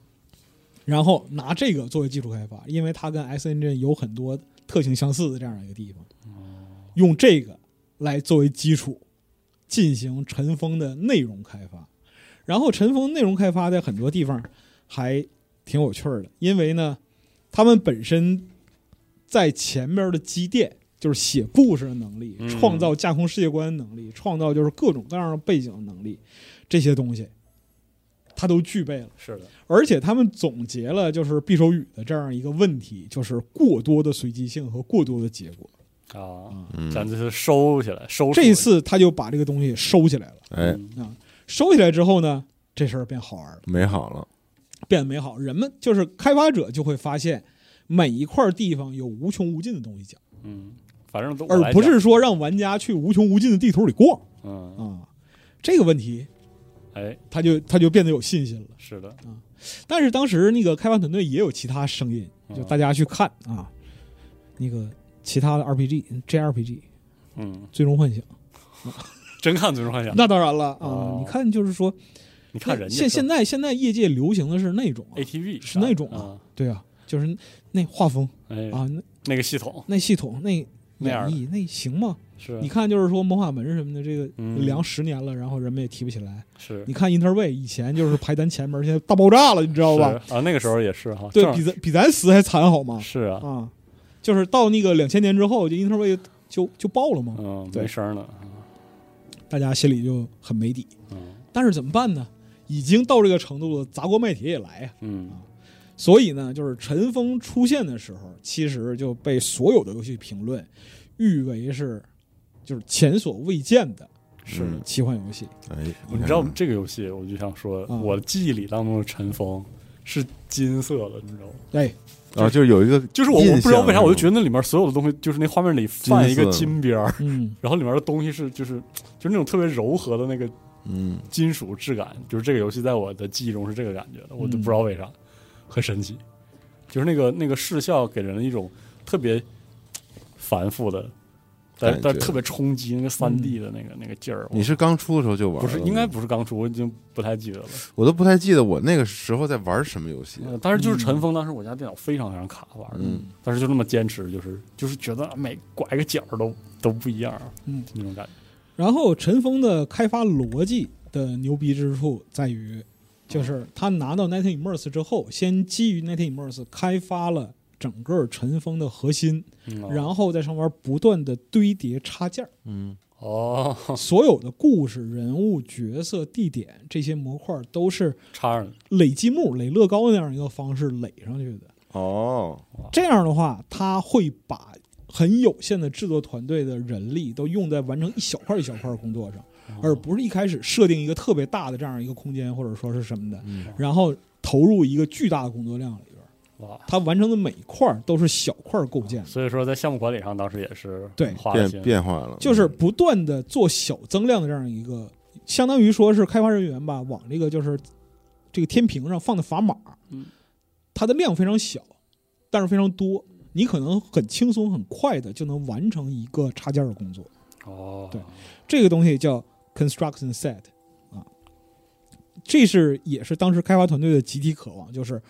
这个东西呢，它应该像就是一个 D N D 角色身上穿的衣服、手里拿的装备一样。嗯，你不能说是那个，就是我扔掉一把剑，捡起一把剑，这个东西就非常的繁复，非常复杂，我要操作六七步。是我在现实里边不就应该是这样吗？剑应该是一个物体，这把剑是一个物体，那把剑也是个物体，一个房子是一个物体，一个村子，就是它里边所有我能看到的，能够被定义为一个单独概念，都应该是一个物体。这个东西其实，在整个上古卷轴这个逻辑里边就沿袭下来了。嗯好像是，直到现在，物直件到现在也是，所有的东西都是物件。嗯，这是它的一个开发理念的特征。然后在总体来讲的话呢，我们知道尘封这个故事啊，它发生在这个瓦登菲尔岛嗯啊，，就是那个尘封省的一个岛屿。啊哎，这是因为他们考虑到这个就是竞技场和匕首雨啊，过去之后，如果我们再跟高岩和落锤又有什么关系的话，玩家真不买 是真受不了嗯啊，。所以就说这个这个这个哦，这个省份拆分叙事的这个逻辑，其实也是从这儿真正意义上的对推行起来的，不同的省份的民族风格逻辑是都完全不一样。尽可能的集中在省份里，对，然后呢，就是红卫那个中东风啊，虽然我很喜欢，卖不好，这不行，嗯先不做啊嗯了 对对，先不做了，算了。所以呢，就是他们就把这个场景拉得非常之远，嗯和其实是一个独立游戏，但是继承原本的大世界观。嗯啊然后呢，在整个的这样一个场景设计里边，他们把所有的地方都尽量做小、嗯，做精，做精，嗯啊，就可互动的东西变多，你让这个场景里边有非常丰富的细节，但是这个区域可能不是那么傻大的嗯哦，二十万公里啊，不列颠那么大嗯，我操，我这辈子走不完，不需要啊，完全不需要。所以呢，就是《尘封》里边有非常多的非洲文化元素，嗯嗯，包括说建筑、图腾，然后宗教的表现，然后里边还有大量的古埃及文化，甚至是早期的日本中东文化，就很很丰富的，对，这回就很丰富了。你看，就是说，像竞技场和这个匕首雨，它是欧洲的，然后那个红卫是那个中东这个部分，嗯是西亚这个部分， 嗯，它再加上非洲的，这回好了，哎亚欧非齐了齐了，啊。那么它是软性内容变得丰富了，哎可园内容反而就变往往规模变小了。而且他们刻意引入大量 D N D 西幻里边不存在的文化场所嗯，啊，就这个东西对于那个传统奇幻玩家来说是新鲜的，嗯，没见过的，还有大量的就是影视素材，比如说像那个雷德利·斯科特的一些电影啊，都往天里整，对《天光王朝》里边那些乱七八糟的，还包括什么角斗士、哎，啊野蛮人柯南，看到什么整什么。特别好。所以说，他的就是这种异域风情突出的特别的鲜明，嗯，而且呢，他还继承了之前所有上古卷轴的优点，就是它是开放的，对于玩家的行动没有任何限制，核心就是追求自由。但是你不会像 Daggerfall 那样，你基本意识不到主线，你会发现主线还是在你还身在边的。对嗯，就它已经是一个我们现在理解的现代意义上的开放世界贝塞斯达游 RPG 戏了，对嗯贝塞斯达的游戏了，可以说，就是贝塞斯达开放世界的游戏的所有的要素在《尘封》里边范式确定就已都有经确定了。嗯对，他首席的这个设计师就是 Roston Ken Roston，他说，就是在他在发售之前有个采访啊，说那个你认为上古卷轴这个系列的核心的不可碰触的设计元素是什么？他当时立刻就回答说，是自由形式的体验，哦，嗯，就是核心体验，就是我在做这个游戏的目的，不是说游戏里边真正的无拘无束自由，是让你感到自由。啊嗯而在如何让你感到自由呢？是让你知道这个世界上有什么，嗯，包括相互冲突的派系啊，所在的背景主题，体验或成为各种游戏角色的机会，这贝些塞斯达东西不是想得很清楚吗？这些东西都放在你面前了，是的，然后你决定你成为什么样的人，这对是上古卷轴的核心。操，这是二零零二年啊，对啊，对我觉得当时贝塞斯达早就想的非常清楚了，对，这然是后第一个，这是可能是这一类三 D 大型世界啊对，嗯就 RPG 该应该的这样范式啊，对所以他就说说，上古卷轴的游戏的核心是让你创造出你想要的角色，对，做你想做的事情。我们不会有任何一款上古卷轴的游戏强迫你成为一个特定的性格或者走特定的道路。嗯，所以就是一些这个 D N D 老厨，你知道吧，嗯对尘封狂喜乱舞啊，就认为说这个是迄今以来在精神上最接近原版 D N D T R P G 的游戏。嗯，就是你可以在游戏里边扮演更具创造性的角色。对，你认为的正确才是正确，但同样你要承受这个世界因为你的行为带来的改变。我觉得这个就是无论贝塞斯达游戏实际上做的好还是不好，它一直都有这它个。内核就是这个个就是我觉得贝塞斯达的游戏最让人难以割舍，就是让你扮演自己。嗯，就这个逻辑，就是一直延续到，比如说我们说《辐射七六》里，对，就是它甚至它的系统里要保证你的外观装备会盖住你的装甲，嗯，就是那个玩家把自己装变得扮成看起来是什么样对的对这事儿，对对对，在《辐射七六》里其实是它最重要的体验嗯之一。就是我觉得这点上，贝斯达一直确实延续下来。而好啊且他们可能是这一类三 D 就这一类游戏，可能是最复原我们之前所谓的这个 CRPG，就是嗯俯视角那些游戏，因为都是九十年代中后期开始嗯嗯大量多起来嘛，嗯，包括辐射和博德之门，不都是那嗯那时代的游戏吗？但那些游戏还是相对传统，但是你也可以去改变一些事情，嗯然后做一些不同的选择之类嗯的。对这个时候其实还有其他分支，比如说像质量效应或者什么其这他样的。效应还在它后面，还在它后边，对对也会有就是其他方向这样一些发展嗯，但是以第一人称视角去体验这样一个游戏，并且遵循这样一个原则，这个在当时是一个开辟性的东西。对，嗯嗯，这样而且效应是它后面的三四年才有的了。而且还有一点就比较牛逼，是这个游戏的文本就跟游戏本身的执行文档没关系的，就纯游戏里边的背景文本有一千二百四十一章，哇，这里边是就形成了三百本著作，是书，你可以在游戏里读书，对，这是从尘封开始的。嗯，尘封一有这么大的游戏的体量吗？内容量挺哦大了。那内容量很大，不是这个就是书，你捡起一本书翻开，嗯有三百本吗？对，有三百本。哦，你说翻书这个设计是吧？，对，对，嗯，但是书里边是真的有故事的，对，书嗯确实，书不是拿来装饰的，对对对，老滚就是这特点。对老滚这个系列，就沿袭到后来的所有东西都是嗯后来那些游戏也都开始弄对读书啊，对，对都啊，读过一两页什么的。所以说就是当时有评论家认为，就是说这个创举是把文学和游戏的融合的开天辟地的这样一个举措，是对游戏历史最原创和最持久的贡献。那你这评论家说的有点，是不是有点那个了？他表示说啊，就是使这个贡献啊将与《异域镇魂曲》并驾齐驱好家伙，啊，对。但是呢，你不能否认一点，就是老滚世界里边的书帮助玩家建立了对这个世界的背景的更多、更深厚的认识，因为书是传递知识的媒介。嗯，有传递知识的媒介在这个世界上存在着，才能证明这个世界是真实的。嗯，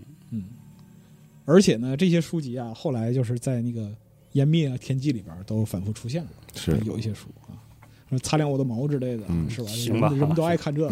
是，所以就是陈峰啊，他从开始设想到做完，其实呢，虽然想的非常好，但是我只能说这个也是工程史上的奇迹了。是做完之后磕磕巴巴，但是好歹是做完了。做到一半的时候，有人还问说能不能做多人呢？嗯然后 Peter Hayes 原话啊原话，No。 No Note on release, note three months after, no, no, no，啊，就是死活不要，死也不做多人，你知道吗？绝不做，做不过来。嗯啊、然后呢，这个就是小增量开发模式帮助他们完成了整个的这样一个巨型项目开发，在当时来讲，对于他们来说巨型项目。四年吧，对差不多。这期间呢，就是呃，团队又慢慢的扩大了，嗯因为后发现实在做不过来，然后咬牙切齿的这个这个招人，嗯，最后就好就好找着钱了，还是还是有钱了，嗯还是有点钱，就好歹说把这个做完了，等于说是。卖报？卖报了吗？呃，怎么说呢？陈峰啊，在当时他的商业成功啊，嗯，应该是什么样的一个程度呢？到零五年的时候，他已经卖了四百万份，哎四百万份。还是相当厉害的。然后就是他之后就是在淹没发售之前，他在这个杯赛湮灭，湮灭啊，对，反正就是那意思，Oblivion 嘛，嗯，嗯，到底是淹没还是淹没？湮灭，湮灭，反正淹对没是吗？国内国内都有都有这反啊应，哦那，要统一一下就叫淹灭吧。嗯行，反正他在这个就是湮灭发售之前，这个在就是 CRPG 这个领域里边儿就无可置疑的嗯无法撼动，就只有贝塞斯达能超越贝塞斯达。嗯确就实就是大家的这样一个认识。然后他还有一点就是非常积德行善，就是非常赛博功德的这样一个行为啊，嗯就是 cons- construction set 这个东西后来变成了模组编辑器弄编辑啊， ，mod 编辑器放出来了，然后给大家用，是的，什么东西你都可以做，生物、武器、盔甲、任务啊，人物、想种做都可以族做啊，啊，城市啊，完全新的一张地图，都都那个啥，你甚至可以完成自己的一条叙事链。啊嗯，什么都能做，什么都能做，所以就是这个东西也导致了，就是至今人们仍然非常的怀念这个这个这个嗯，尘封，包括就是天际出的时候，有人想做 Skywind，嗯就是用 creation 重置尘封嗯啊，但是这个工程同样因为过于浩大，我已经很多年没听过他消息了，但是就是有这个想法，这太有这个想法了。嗯，对尘封成立就是尘封这个成功之后，贝塞斯达嗯，他就有了这个底气了。活过来了，活过来了，我证明我孤注一掷这个事儿是对的，哎，我做这个事儿就是对。那怎么办呢？继续吧，三成立了，那咱们接着做四吧，哎这属于路径依赖了哎，啊。但是很幸运，它又成了，是的，就是湮灭了。湮灭，嗯对湮灭这个事儿呢，还跟陈峰的就是一个分支的部分有关系，嗯，就是陈峰做到一半儿的时候，S Boss 找上门儿哦，了。S Boss 说那什么，就是我们很关注你们下款游戏，嗯，能不能在主机上发呀？哦，然到后这儿，说那什么主机上主机 RPG 玩家他能认识到这些东西吗那？是吧？就他们玩儿嘛。嗯，结果陈峰在 Xbox 上卖得真不错。哦，透透就说啊，操，九八年红卫就是上上主机的话，是不是？就哎能好一点啊也行 是的，对呀、啊就这个意思啊。所以说呢，就是到湮灭这个时候，他已经开始做这个全机种的这样一个准备了。嗯，这就是上那个 Windows 和三六零，对，嗯除了传统 PC 端之外，还上三六零。嗯，这一块儿也是给湮灭大大加分的这一块儿，嗯因为就是到了它发售的时候，就是零六年、零七年的时候，三六零普及率非常高，嗯，对，是的，大量玩家在一个主机上体验严密，哎呀，是的，开心过瘾比如我啊，啊，是嗯就是这意思。特别妙啊，然后那个整个引擎啊，又做了一次大升级嗯， ，Nathan Morse 升级为 Game Braille 啊、哦，这个东西它就变得有趣了。你今天再去翻 Creation，就是辐射四和那个七六的 Creation 引擎，嗯，有人能从里边拆出差不多就是两千年初的这样的代码来。 哦，这就是整个引擎的史山问题嗯啊！从这儿，嗯它就是从那个那一代开始，从 Nathan Morse 开始，一直迭代到现在的这样一个产品。哎，只不过它引擎每做一个决定性的功能更迭，它就改个名。哦，所以说这就么改 Game Braille 是这么来的。嗯然后湮灭和这个这个这个陈峰那时候就紧缩着抠抠巴巴做那种形式，那就不太一样了，嗯，非常豪华，是的，颜面就湮是灭非常奢华。非常奢华，就首先一点，在七二零 P 的时代，嗯，就一二八零乘七二零显示分辨率的时代，它的 NPC 全语音，是奢华吗？这在那个时候非常奢华。嗯是的，然后它这边对于整个故事大写特写是的，啊，颜面的故事非常，湮灭故事，太精彩了嗯，大写特写，就是建议没有玩过的朋友可以云一遍，嗯啊，看看他任务线的那个对设计特别棒，可以说开头嗯啊，说开头就是什么呢？首先你是一个死刑犯啊哎，被关在牢房里边儿，然后皇帝来看你，皇帝死了，对， 帝国的皇帝泰姆瑞尔的皇帝，哎然后来看看你啊，叫那个塞布丁骑士看看你，他挂了，哎，然后你就开始跑， 你就逃出升天，是的，就这一代当时给人们的这样一个震撼，就相当于老滚五车，你醒了啊、对，就是这样一个感觉。是这样的啊，然后这个时候就是 TOD 领衔整个这个就是湮灭的开发嘛。然后他的原话就是说他：“为什么能长成长的这么快啊？在社内不快了，哦，不快了，不十快了多年了，十多年，十多年了嗯，啊！他如果不是那个，他如果就没是啊做红卫他了， 就就就是如果当时那个人们对他意见比较大的话，做完红卫他就被他就被开了，你知道吧？嗯但是在湮灭这块儿，他执掌的功劳还是非常大是的啊。尘封之后，他说我们是希望创造下一代典型的角色扮演游戏，但是重点是什么呢？自由形式的游戏玩法和尖端图形的结合，为此我们不惜花血本升级引擎。哎，嗯。所以就是当时按照他们自己社内的观点来讲，就是四年嗯的投入，但是呢，它不是背水一战的这样一个投入，嗯，而是要尽量做好的这样一个投入，然后呢，重塑整个上古卷轴在人们心中的这样一个形象，嗯，还要增加新的功能、新的内容，并且呢，让上古卷轴真正拥有 RPG 里边自己独立的身份，就是树碑立传的这样一个说法。哎啊，所以呢，整个湮灭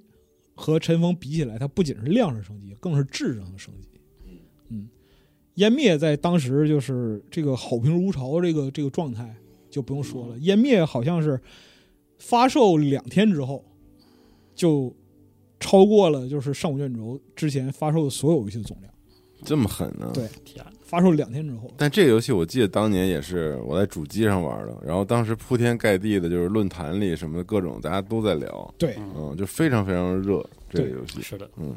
就这个游戏， 因为离我们时代很近了，关于它剧情什么这块儿我们就不多说了，有嗯兴趣朋友可以去了解。现在玩儿没有那么过时啊，呃没玩起来有非常有对，意这思，这个没问题，这还是这玩可以得非常的有意嗯嗯，但是二零零六年游戏离现在已经快二十年了，是的快，二十年，十七年了。这个就是怎么说呢？一个时代的高峰。你今天看起来啊，无论你怎么诟病它，什么这这那那的，嗯我必须跟你说，湮灭到现在，MOD 社区仍然活跃是的，啊，非常非常多人仍然在给它继续做迭代、做内容，而且跟 Braille 那个引擎能被就是说社区人魔改到什么程度，你根根本无法相信。嗯，所以呢，你看，就是尘封和湮灭这两块儿做完之后呢，连着做俩奇幻大活，八年过去了，好，对吧？很快，很快啊，啪一下八年过去了。嗯， Todd 本人有点皮了，说那个奇幻做差不多了，咱缓缓吧，好啊，缓缓。然后他就说， 这个时候啊，我在外边吃饭，然后就听到有人跟我透露消息说，你记得当年那个就是九六年排在咱前面 Interway 吗？嚯、啊他马上黄了，你知道吗？到这儿了啊，偷偷说啊，啊，怎么有这这种事儿？我操，唏嘘啊，你知道吗？是是大江东去，浪淘尽，千古风流人物。是嗯然后说那个 Interway 那儿有什么资产吗？嗯我说那儿有个 IP 叫辐射呀。 偷偷说，哎呦，太好了，哎咱咱商量商量，能不能给他整来呀？嗯，过了一年，ZeniMax 副总裁这个人也叫 Todd，哎，叫 Todd Warren 嗯，啊，到他办公室来找他，然后他没在办公室嗯，就给办公室贴个条儿，好，贴个条儿让他回来，把条儿拿下来一看好， ，Got you followed is use，辐射拿着给你，辐射拿下了。太牛逼了，哎呦然后陶德当时就说，就像做梦一样，说是我就是我的是吧？哇塞，就这样一个情况，妙极因为你想想看到这个时候，在主创团队里边，大家其实都是十多年的工作经嗯验，彼此之间非常熟悉，非常了解。你喜欢什么，我喜欢什么，大家能做什么样的东西，嗯，那其实就是一拍即合的那样的程度。所以说拿它很轻松，嗯，但是呢，也赶上 Interway 是真不行。嗯是嗯啊，真哥炸了，这个其实就要说到这个我们在很多年之前辐射节目里边谈到的内容啊，就是黑岛和英特尔卫的问题。对，那么他自己的就是英特尔卫的财政状况其实并不乐观，是的，在辐射二发售的年代都是紧赶慢赶，最后拼起来的。嗯而辐射二本身它在当年的这样一个状态呢，其实是叫好不叫座嗯，是的，啊，没有卖为的了进去，并不好。对，然后呢，到零二年的时候，它内部问题就爆发了。嗯先是法哥哎 Brian Fargo 发不过然发撤了，嗯啊，自己就是创了 Incel。对啊当然了，就是说那个多年之后，这个这个这个又在微软重聚，这另一嗯对回事儿了。对对对对对对，对哎呀，嗯然后就是当时我们说那个法国人嘛，啊，法国人本身他为了能够尽快变现，就把旗下的大量的就是游戏 IP 和发行权嗯转让，或者说干脆做非法的这样一些操作，以满足自己的这样一个开销需求。那嗯么他本来就是旗下的大大的宏愿，然后各种工作室，这个时候其实都分崩离析，最后就嗯导致黑岛崩了。嗯哎黑岛崩了的时候呢，这个事儿就哎变得有点妙了。哎，虽然说这个在游戏开发历史上是一幕惨剧，包括说当时的这个这个这个就是玩家们啊，玩家们，然嗯后就包括每天看《福尔圣经》啊，嗯，看对黑看那个 BBS 上贴的那个就是各种消息啊，最后应该是周莎写的，就是说那个黑岛解散了对啊，这个这一条，当时还在期待三代的那个什么，对，嗯还在期待范布伦呢，范布伦呢对，还在看就是说其他的呢，但是。就是 Interway 把辐射这个版权握在手里啊，他也开发不了了。最典型的一个问题就是，他用范布伦的一部分素材开发了就是主机版那个《钢铁兄弟会》，嗯嗯啊对，那个就是就所有人都不承认它是辐射正史一部分那那那个作品，对，这个游戏在当时是稀烂。嗯然后贝塞斯达在零四年的时候，你想看他开发完《尘封》之后手里有钱了，嗯，哎这时候关注一下业界新闻，一看琢磨哦琢磨，嗯，Interway 好像不太行哎了啊。零三年一看，哦，黑岛死了，黑岛彻底没有了。哎，太喜欢了，辐射太喜欢了，也不是啊，嗯也不是就就辐射好啊，但你不能就是说沉在他手里。啊嗯买出来，二零零三年底的时候，其实毕设就跟 Interway 达成了 PY 交易，哦，嗯，就是先掏一百一十七万美元的预付版税，哦，就是我先给你现钱，但是你要把辐射三的开发权给我。给我，对好家伙你，现在手里有什么资产？就你这个逼样，你也转化不出来了。嗯，很明确跟你说，你做不出来，太惨了，你怎么办？嗯，然后呢，Interway 吧，他不死心，他是真的不死心。毕设说：“我拿到辐射三的那个开发权了。”Interway 说：“虽然说我给我把辐射三交给你了，但是我们还有别的计划，我我们要做一个辐射 Online。嗯哎，这个事儿当年很多人都知道，非常多是的人都知道。然后就是人们一听哦，辐射 Online、Fallout Online、嗯合起来缩写 F O O L，嗯，负，谁玩谁傻是吧？嗯啊是的，这个东西当年在那个各种论坛里边就是个笑谈，哦，就是一个笑谈。我操，负，嗯嗯，然后就是这个游戏的离谱程度到什么样一个状态呢？就是它宣称要开发两年之后，二零零四年开始开发两年之后，零六年它的官网上只有一张图，嗯，就纯扯呢，就只有一张概念图。嗯然后过了差不多半年，到二零零七年初的时候，那时候十三号避难所论坛里边还讨论呢，嗯，多了一张图， 就只有两张概念图，嗯你知道吧？所有人看着，哎呦，这福特尔真完了，你知道吧？这这没辙了已经。对他做不出来，因为他在开始的时候，他想找很多人去做这个东西，包括说原来黑岛工作室散到各地的嗯，这样一些人，像那个 f i r g u s Hart 这这些人，包括那个 Fargo、嗯 Tim Kaine 这些人都找过，所有人的答复都是没戏，不可能，嗯不可能，拉倒吧。不是说个人情感问题，咱们在商言商嗯啊，你按你的设想，按照你的需求把这个游戏做出来，得投一千万，嗯，谁有一千万？你就少问说得有一千万。嗯，然后呢，这是第一个，第二个游戏不是一个人做的，是的，人呢？人哪有人人呢在哪儿做？第三个，你是做过网络相关的东西吗？你是知道做网络游戏相关的服务器要花多少钱吗？是啊，就这样一个问题。嗯那么所有的东西都做完之后，啊 f i r g u s 提出一个问题，就是在二零零六年，谁会去玩原来辐射二引擎搭建起来这样的网络游戏？是呢，都零六年了，我操。对，这个就等于说是一拳给那个就是 Interway 那边主张就是做副的人打死了，嗯，大没电了。是这样，一拳就打没电了。然后呢，Interway 和贝塞斯达继续勾兑啊，嗯，继续的勾兑。然后到了二零零七年的时候，毕设心里非常有底了，他绝对做不出来。我来吧。也不是说我来吧，嗯就是谈了一个不可思议的价格，整是个辐射的这样一个所有的授权费用，所嗯有 IP 的相关的授权费用是五百七十五万美元，嗯太低了。这个是白菜价。是的，然后这个里边还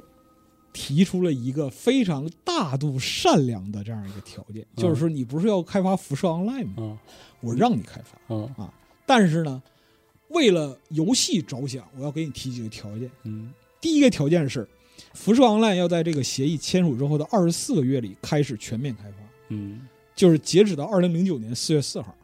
好家伙，嗯，第二个是辐射 online 的开发期限是四年，而且要求这个游戏要同时登陆北美、欧洲市场。嗯，第三个，你们必须为开发这个游戏筹集不少于三千万美元资金。哇，我操，然后除此之外，毕设还说，你可以保留辐射 online 这个就是牌子嗯，但是它必须全程联网，不提供任何单机的模式。好，然后呢，正式上线之后，还要保证至少有一万人花钱订阅游戏的付费内容，嗯 OK，然后包括在线玩家活跃数量，他就一条一条都给你写上，嗯好家伙，有一条没做到你就得死。嗯靠，就 Interway 确实死了，啊是，确实死了。天哪，一直到零九年四月，这个事儿可笑到什么程度呢？就是一直到零九年四月，Interplay 才宣布说我们有一个 Project V 十三。嗯，当时全世界所有的辐射玩家都在看笑话，就是看笑话，，对，全世界所有的辐射玩家都在看笑话，就是一种大快人心的感觉，就是你霍霍这个 IP 这么多年，终于该死了。嗯所以呢，就是辐射版权其实是到二零零九年是完全收归到贝贝塞塞斯斯达达手里，嗯，对，，这也才诞生了辐射三。而辐射三，你想想看，它其实是所有的就是关于游戏的特性跟辐射 Online 都没关系，对，哦，这是它的诞生背景。当然了，就是辐射元老三驾马车 Tim Kaine、Jason Anderson、嗯呃、Leonardo b a s k i 啊，就是原来 Inter Interway 这个辐射一三驾马车，嗯纷纷砸不嘴，对，大家纷纷砸不嘴，就是说，哎呀，但也是最好的选择了，就是应该 b a s k i 那时候他去做那个 Diablo 的那个那个艺术总监嘛，嗯然后他说说我没做下一款辐射，我很失望。啊但是呢，就是嗯，不是嗯 Interway 做，我很很高开心 这话说的，啊。他就其实说的说的话还挺伤心的，就是说说感觉是我们的孩子被卖给了出价最高的人，嗯而我们只能袖手旁观，因为我完全不知道他们计划是什么。嗯嗯啊，这是就是零六零七年达成交易的时候说的啊。但是后来辐射三呢，其实没让人失望，对，很成功，真，的没让人失望。嗯，因为他们就是说，开始开发的时候，大部分人就是社里的大部分人呢，还在忙活这个湮灭和后续 DLC 呢、嗯啊。开始开发之后，就是透的把这个路线定下来之后，差不多一年左右，一年半左右，整个湮灭的后续内容都开发完了，大部分人才转进到辐射三。辐射嗯三，对，而辐射三开发团队其实并不大，嗯，一百多人，哦，这一百多人，就一百多人。啊，和辐射三那个体量相比，确实对嗯，也不大哈，也不大，嗯真不大。而且他们是那个反复的掂量了，就是整个游戏的这样一个结构，包括叙事之后，他们才开手做这个游戏的。对，因为这个东西呢，它和上古卷轴不一样，上古卷轴是我自己孵出来的，是我说啥就是啥。辐射前边翻车的有不少是，啊，辐射二之后就是说，你像辐射玩家多他妈难伺候啊！我 辐射战略版就是钢铁兄弟会，他们也不爱玩儿，嗯是吧？就主机上发那个兄弟会啊，所有人都说垃圾，是我们看也都是垃圾。嗯，但是呢，就是这个 IP，你说这么长时间，它是有沉淀的，它有沉淀，它你再整点儿新动静儿的话，万一人再不买账怎么办呢？是呢，啊，然后辐射二那个讲故事的东西，克里斯阿瓦隆那个那个写作风格，我们学不来，嗯，是啊，这怎么办？哎，想办法。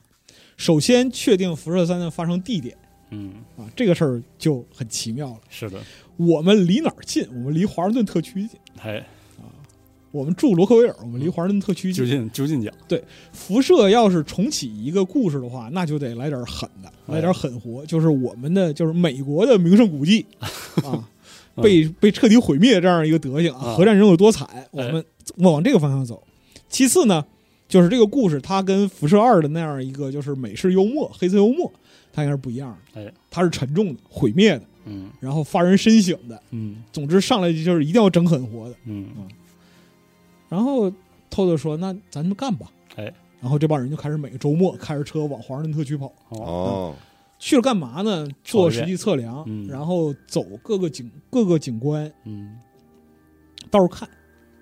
然后他们的一个哥们儿回忆说啊，我们当时一个美术啊，我们一个当时一个美术叫 Matt，Matt、嗯 Matt 就是那个他那个去拍照，嗯，拍哪儿？拍拍国会大厦，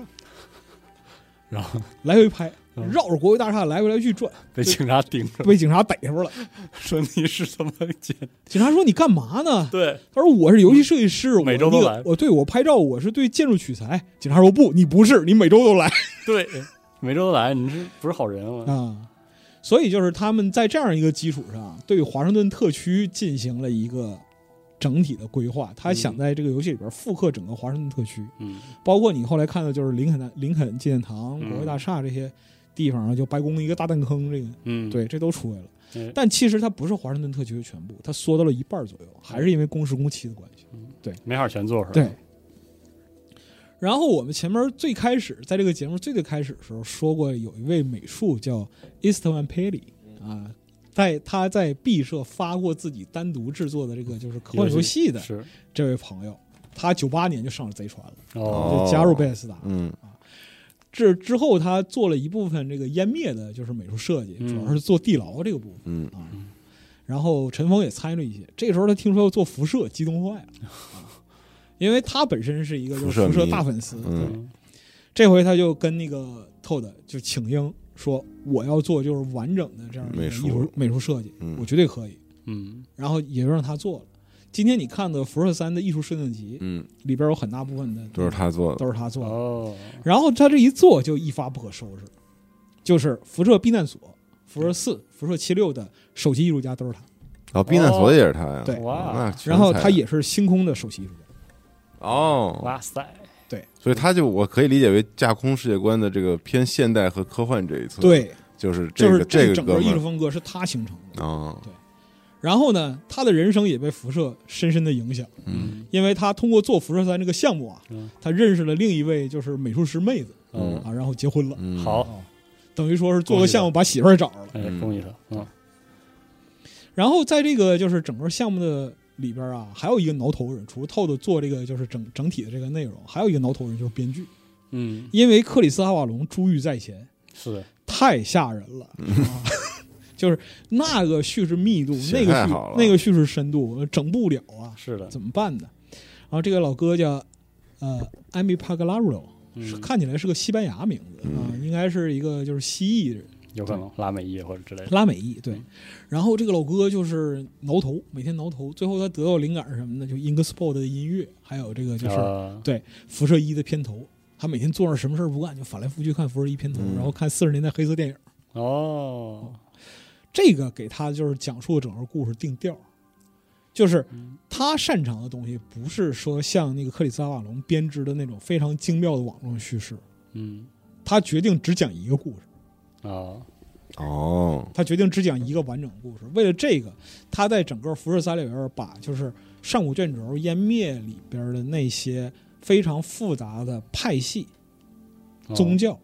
这些就是分支任务、分支故事全都砍了。哦，就是在辐射三这里边没有那么多派系，嗯，你要对抗的是什么？你要对抗就无非就是几个奴隶贩子、嗯，变种人、英克雷，哎，没了。你也不会去加入他们，不不做那些特别复杂。嗯对你也没有就是说特别复杂那样一些就是需要处理的，就是七扭八歪这样一些任务。但维加斯就是又还是那个味儿了。对呀，对那个做做人不一样了嘛， 对对对，嗯，所以说就是这是他在故事方面做出革新，事实证明是对的，因为他很明确的发挥了自己的优势，对，而没有去单纯的效仿原来辐射二黑岛那些那种成功的路径，而且他就是把所有的他利用就是自己在这个场景制作方面的优势，把很多分支的故事用的环境叙事给描述出来。嗯，最典型的就是那个就是细雨即将来临，哦，就像这样碎片化叙事反而更能打动人。是的，这个也导致毕设在后来就是产生另一个路径依赖，就是尸体叙事嗯啊。这个事儿我们之后再说啊，这也坑人，你知道吧？是的嗯然后， 对于 Todd 来讲，他需要解决一个核心问题，就是辐射啊，它是个打枪游戏哦，对，啊，它是这个个打这个确实做得，它是个打枪游戏，但是它的内它的内在逻辑是 RPG，嗯，对，这他妈怎么办？需要一个很牛逼的点子。你如果说那个就是像《上古卷轴》那样，你抡刀弄枪啊嗯，就冷兵器对砍，这个东西吧，我们都熟了。嗯，但是这个一言不合，二拇指一勾，你还没有任任何动静，你已经躺下了。是的，这怎么嗯办呢？我们必须在就是是射击和角色扮演之间找到一个缓冲的办法。嗯，这个就是辐射的 WAS 系统对，啊，VATS 嗯，哎啊，这个系统很有道理，很有道理。非常有道理。非常有道理嗯。然后 他就是因为做的太有道理了，以至于就是你在那个实际的角色扮演的过程里边儿，你开的枪啊，并不是按照你的准星飞的。嗯，是，在辐射三里边是这样的，就是你开的枪不是按照你准星飞的，是你的角色的数值决定了这个数这个子弹往哪儿飞啊是的啊。你把枪口指向谁，你不一定打中谁，没有什么用。对，是没有什么用。所以给其实给后来一批 FPS 玩家气得够呛，是的，赶紧出了个机瞄系统，凭什么我不能所见即所得？是的，然后贝塞一看，哦，我我确实当时想多了啊。嗯，但是就是 Todd 在当时的要求，对于开发团队的要求是什么呢？我希望这个玩意儿做的呀，像旧共和国武士和火爆狂飙的结 合体。团队说：“你这你要什么呀？不能说啥呢？不这能是，既要也要，不行，我就要这个。嗯，”但最后其实实现也不错，嗯，因为就是这种类型的辐射这样一个题材的东西，人们之前没见过确实啊，是真新的，真心诚意没见过。啊是新的，当然了，bug 就 bug 嘛，嗯，到处都有 bug。是，啊，但是就是这个时候玩惯毕设的游戏的人们已经习惯了， 是，就是见到 bug 见怪不怪，我们自己动手就可以了。嗯，然后呢，它催生了世界上最大的 mod 网站 Nexus Mod 的诞生。是的，嗯，辐射三上线一周之后，应该是 Nexus Mod 对建立了，是的，这都是十几年前的事儿了。嗯，那辐射三本身在它的销量方面的可怕程度是什么呢？发行的第一周就超过了以前所有辐射产品的总销量，超过了上古卷轴湮灭的首周销量的百分之五十七。哇塞，然后到零八年十一月的时候，它的出货量是四百七十万份，哇塞，而且它现在还在卖。是的，是辐射三现在还在卖，就是二零一五年辐射四发售的时候，辐射三的销量猛增了百分之一千，就是跟同期相比，同比增加了十倍。嗯，然后到二零一五年的时候，它已经卖出了一千两百四十万份，哇哦，太狠了，一千两百四十万。嗯就是你想想看，整个这个贝塞斯达在九八年翻了一个大车之后，他连续做对了几件事儿，啊，他连续做对了尘封、嗯，湮灭、辐射三说说三，这嗯三件事儿都是大成功，是的，这才把他送上了之后，辐射四就是天际呃好，天际天际还有一个大成功，对对对，还有天际呢，啊对嗯，然后都才还是行，对，嗯然后才是辐射四的那个高点。嗯对所以这公司一直处在一个上升的一个好。我们这边说的其实都是那个稍微远一点儿的，然后到了下一期，嗯我们讲到就是天际和天际辐射四、啊非常近然后还有嗯这个 E ESO 呃老滚 online 老滚和这个 online 辐射和七76六啊啊这个系列的时候，你就会看到就是说，呃，公司大了吧，固然有它自己的问题，但是它的内核呢，其实还延续其的，实还是那样。嗯行，那就聊到这儿的话，算是一个，阶段性的，嗯，我靠，我觉得说的事儿已经很近了，对我来说已经非常近了，但是仔细想想，已经是二哎十快快十几年前十了，几年前，十年前了啊，我对们这期基本上是十五就，年前，对，就是停在零八年嘛，天际前，对。但是他说二十五年的梦想是是从老白98刚才讲98的年这个嗯，危机开始了，是吧？对对嗯，当然他们在这那个是奇从98年开始奇幻的路上走了很好，对，嗯因为这个里边吧，你可以视作是几个阶段。嗯一方面，你看他从八六年开始创业，然后从九八年就是整个贝塞斯达开始创造，然后到九八年，这是十二年。嗯，然后我们说的二十五年，实际上是它的下一个阶段。对，啊，是这样一个过程。那在整个的这样一个三十多年的历史里边，你可以看到这个公司本身它的特点。你说从公司的这样一个角度上来说，就是它对技术是有一个追求的，嗯但是呢，我追求的是我想要的技术。是的，其次一个是什么呢？是能屈能伸、坚韧，是， 非常的坚韧不拔。嗯你看，就是那个透透，他不管是一个学生也好，就是那个时候他对于这种游戏的热爱，这东西就溢于言表。要不然他怎么会直接跑到公司去要是的，要啊？上上门班儿说啊，嗯上门儿说我想上班儿啊！嗯你见过有这这么好的打工人吗？是是吧？啊，这是一方面儿。另一方面儿就是他们很多人吧，在这个里边儿，就是对于制作游戏的初心，其实都没有改变过。无论是在做什么东西的时候，包括说那个《终结者》也好啊，《上古卷轴》也好，然后就是包括说透的去做这个《辐射三》也好，嗯而且就是对于辐射这个 IP 的要求，嗯或者说是这种嘖觊觎吧，嗯，其实应该也是贝塞斯达本身全公司上下呀，是的，他们的这样一一个共同的反应或者是意嗯愿，就是说这是一个好题材，它落到别人手里呢，嗯，也不一定能做出啥来，不不如让我做试一试啊，啊，而且我觉得贝塞斯达有有些东西是完全一以贯之的，嗯可以说嗯就是从《上古卷轴》这个系列，你就能看到他们的那种对，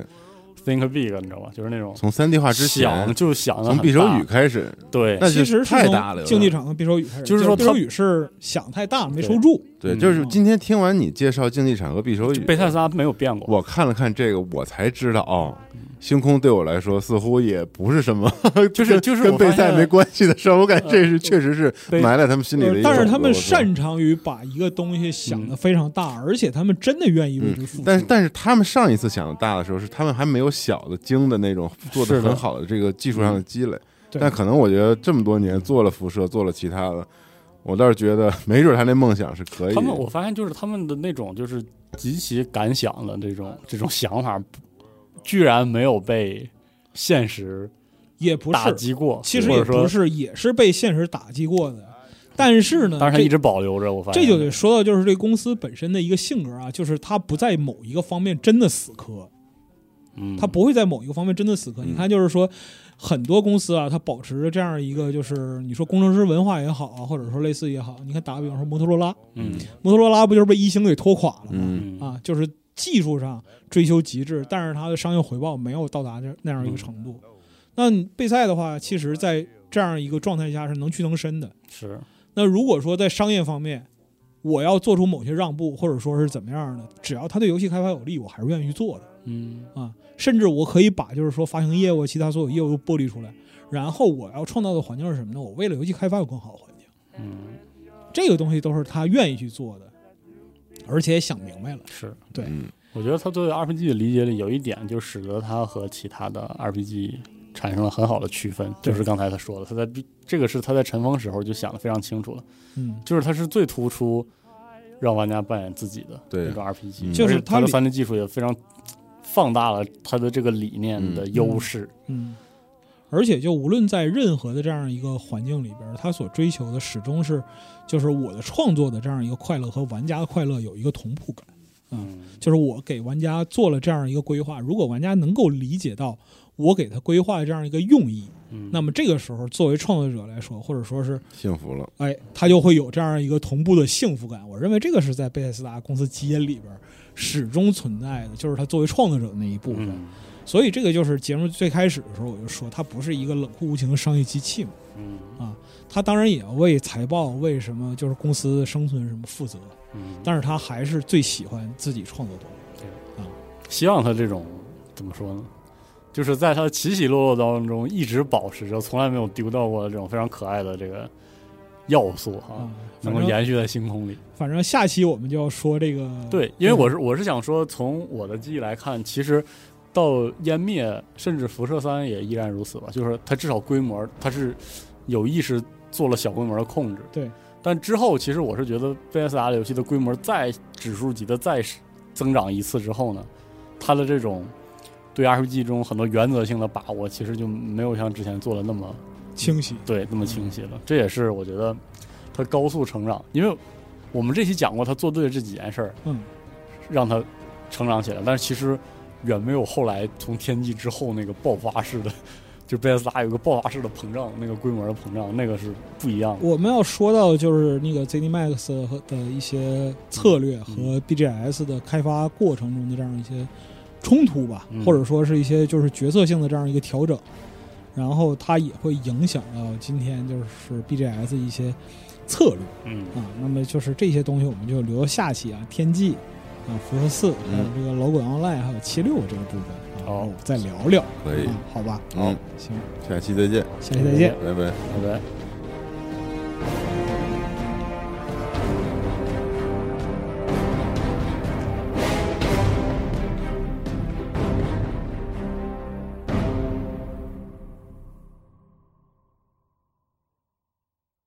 核战争结束二十年后，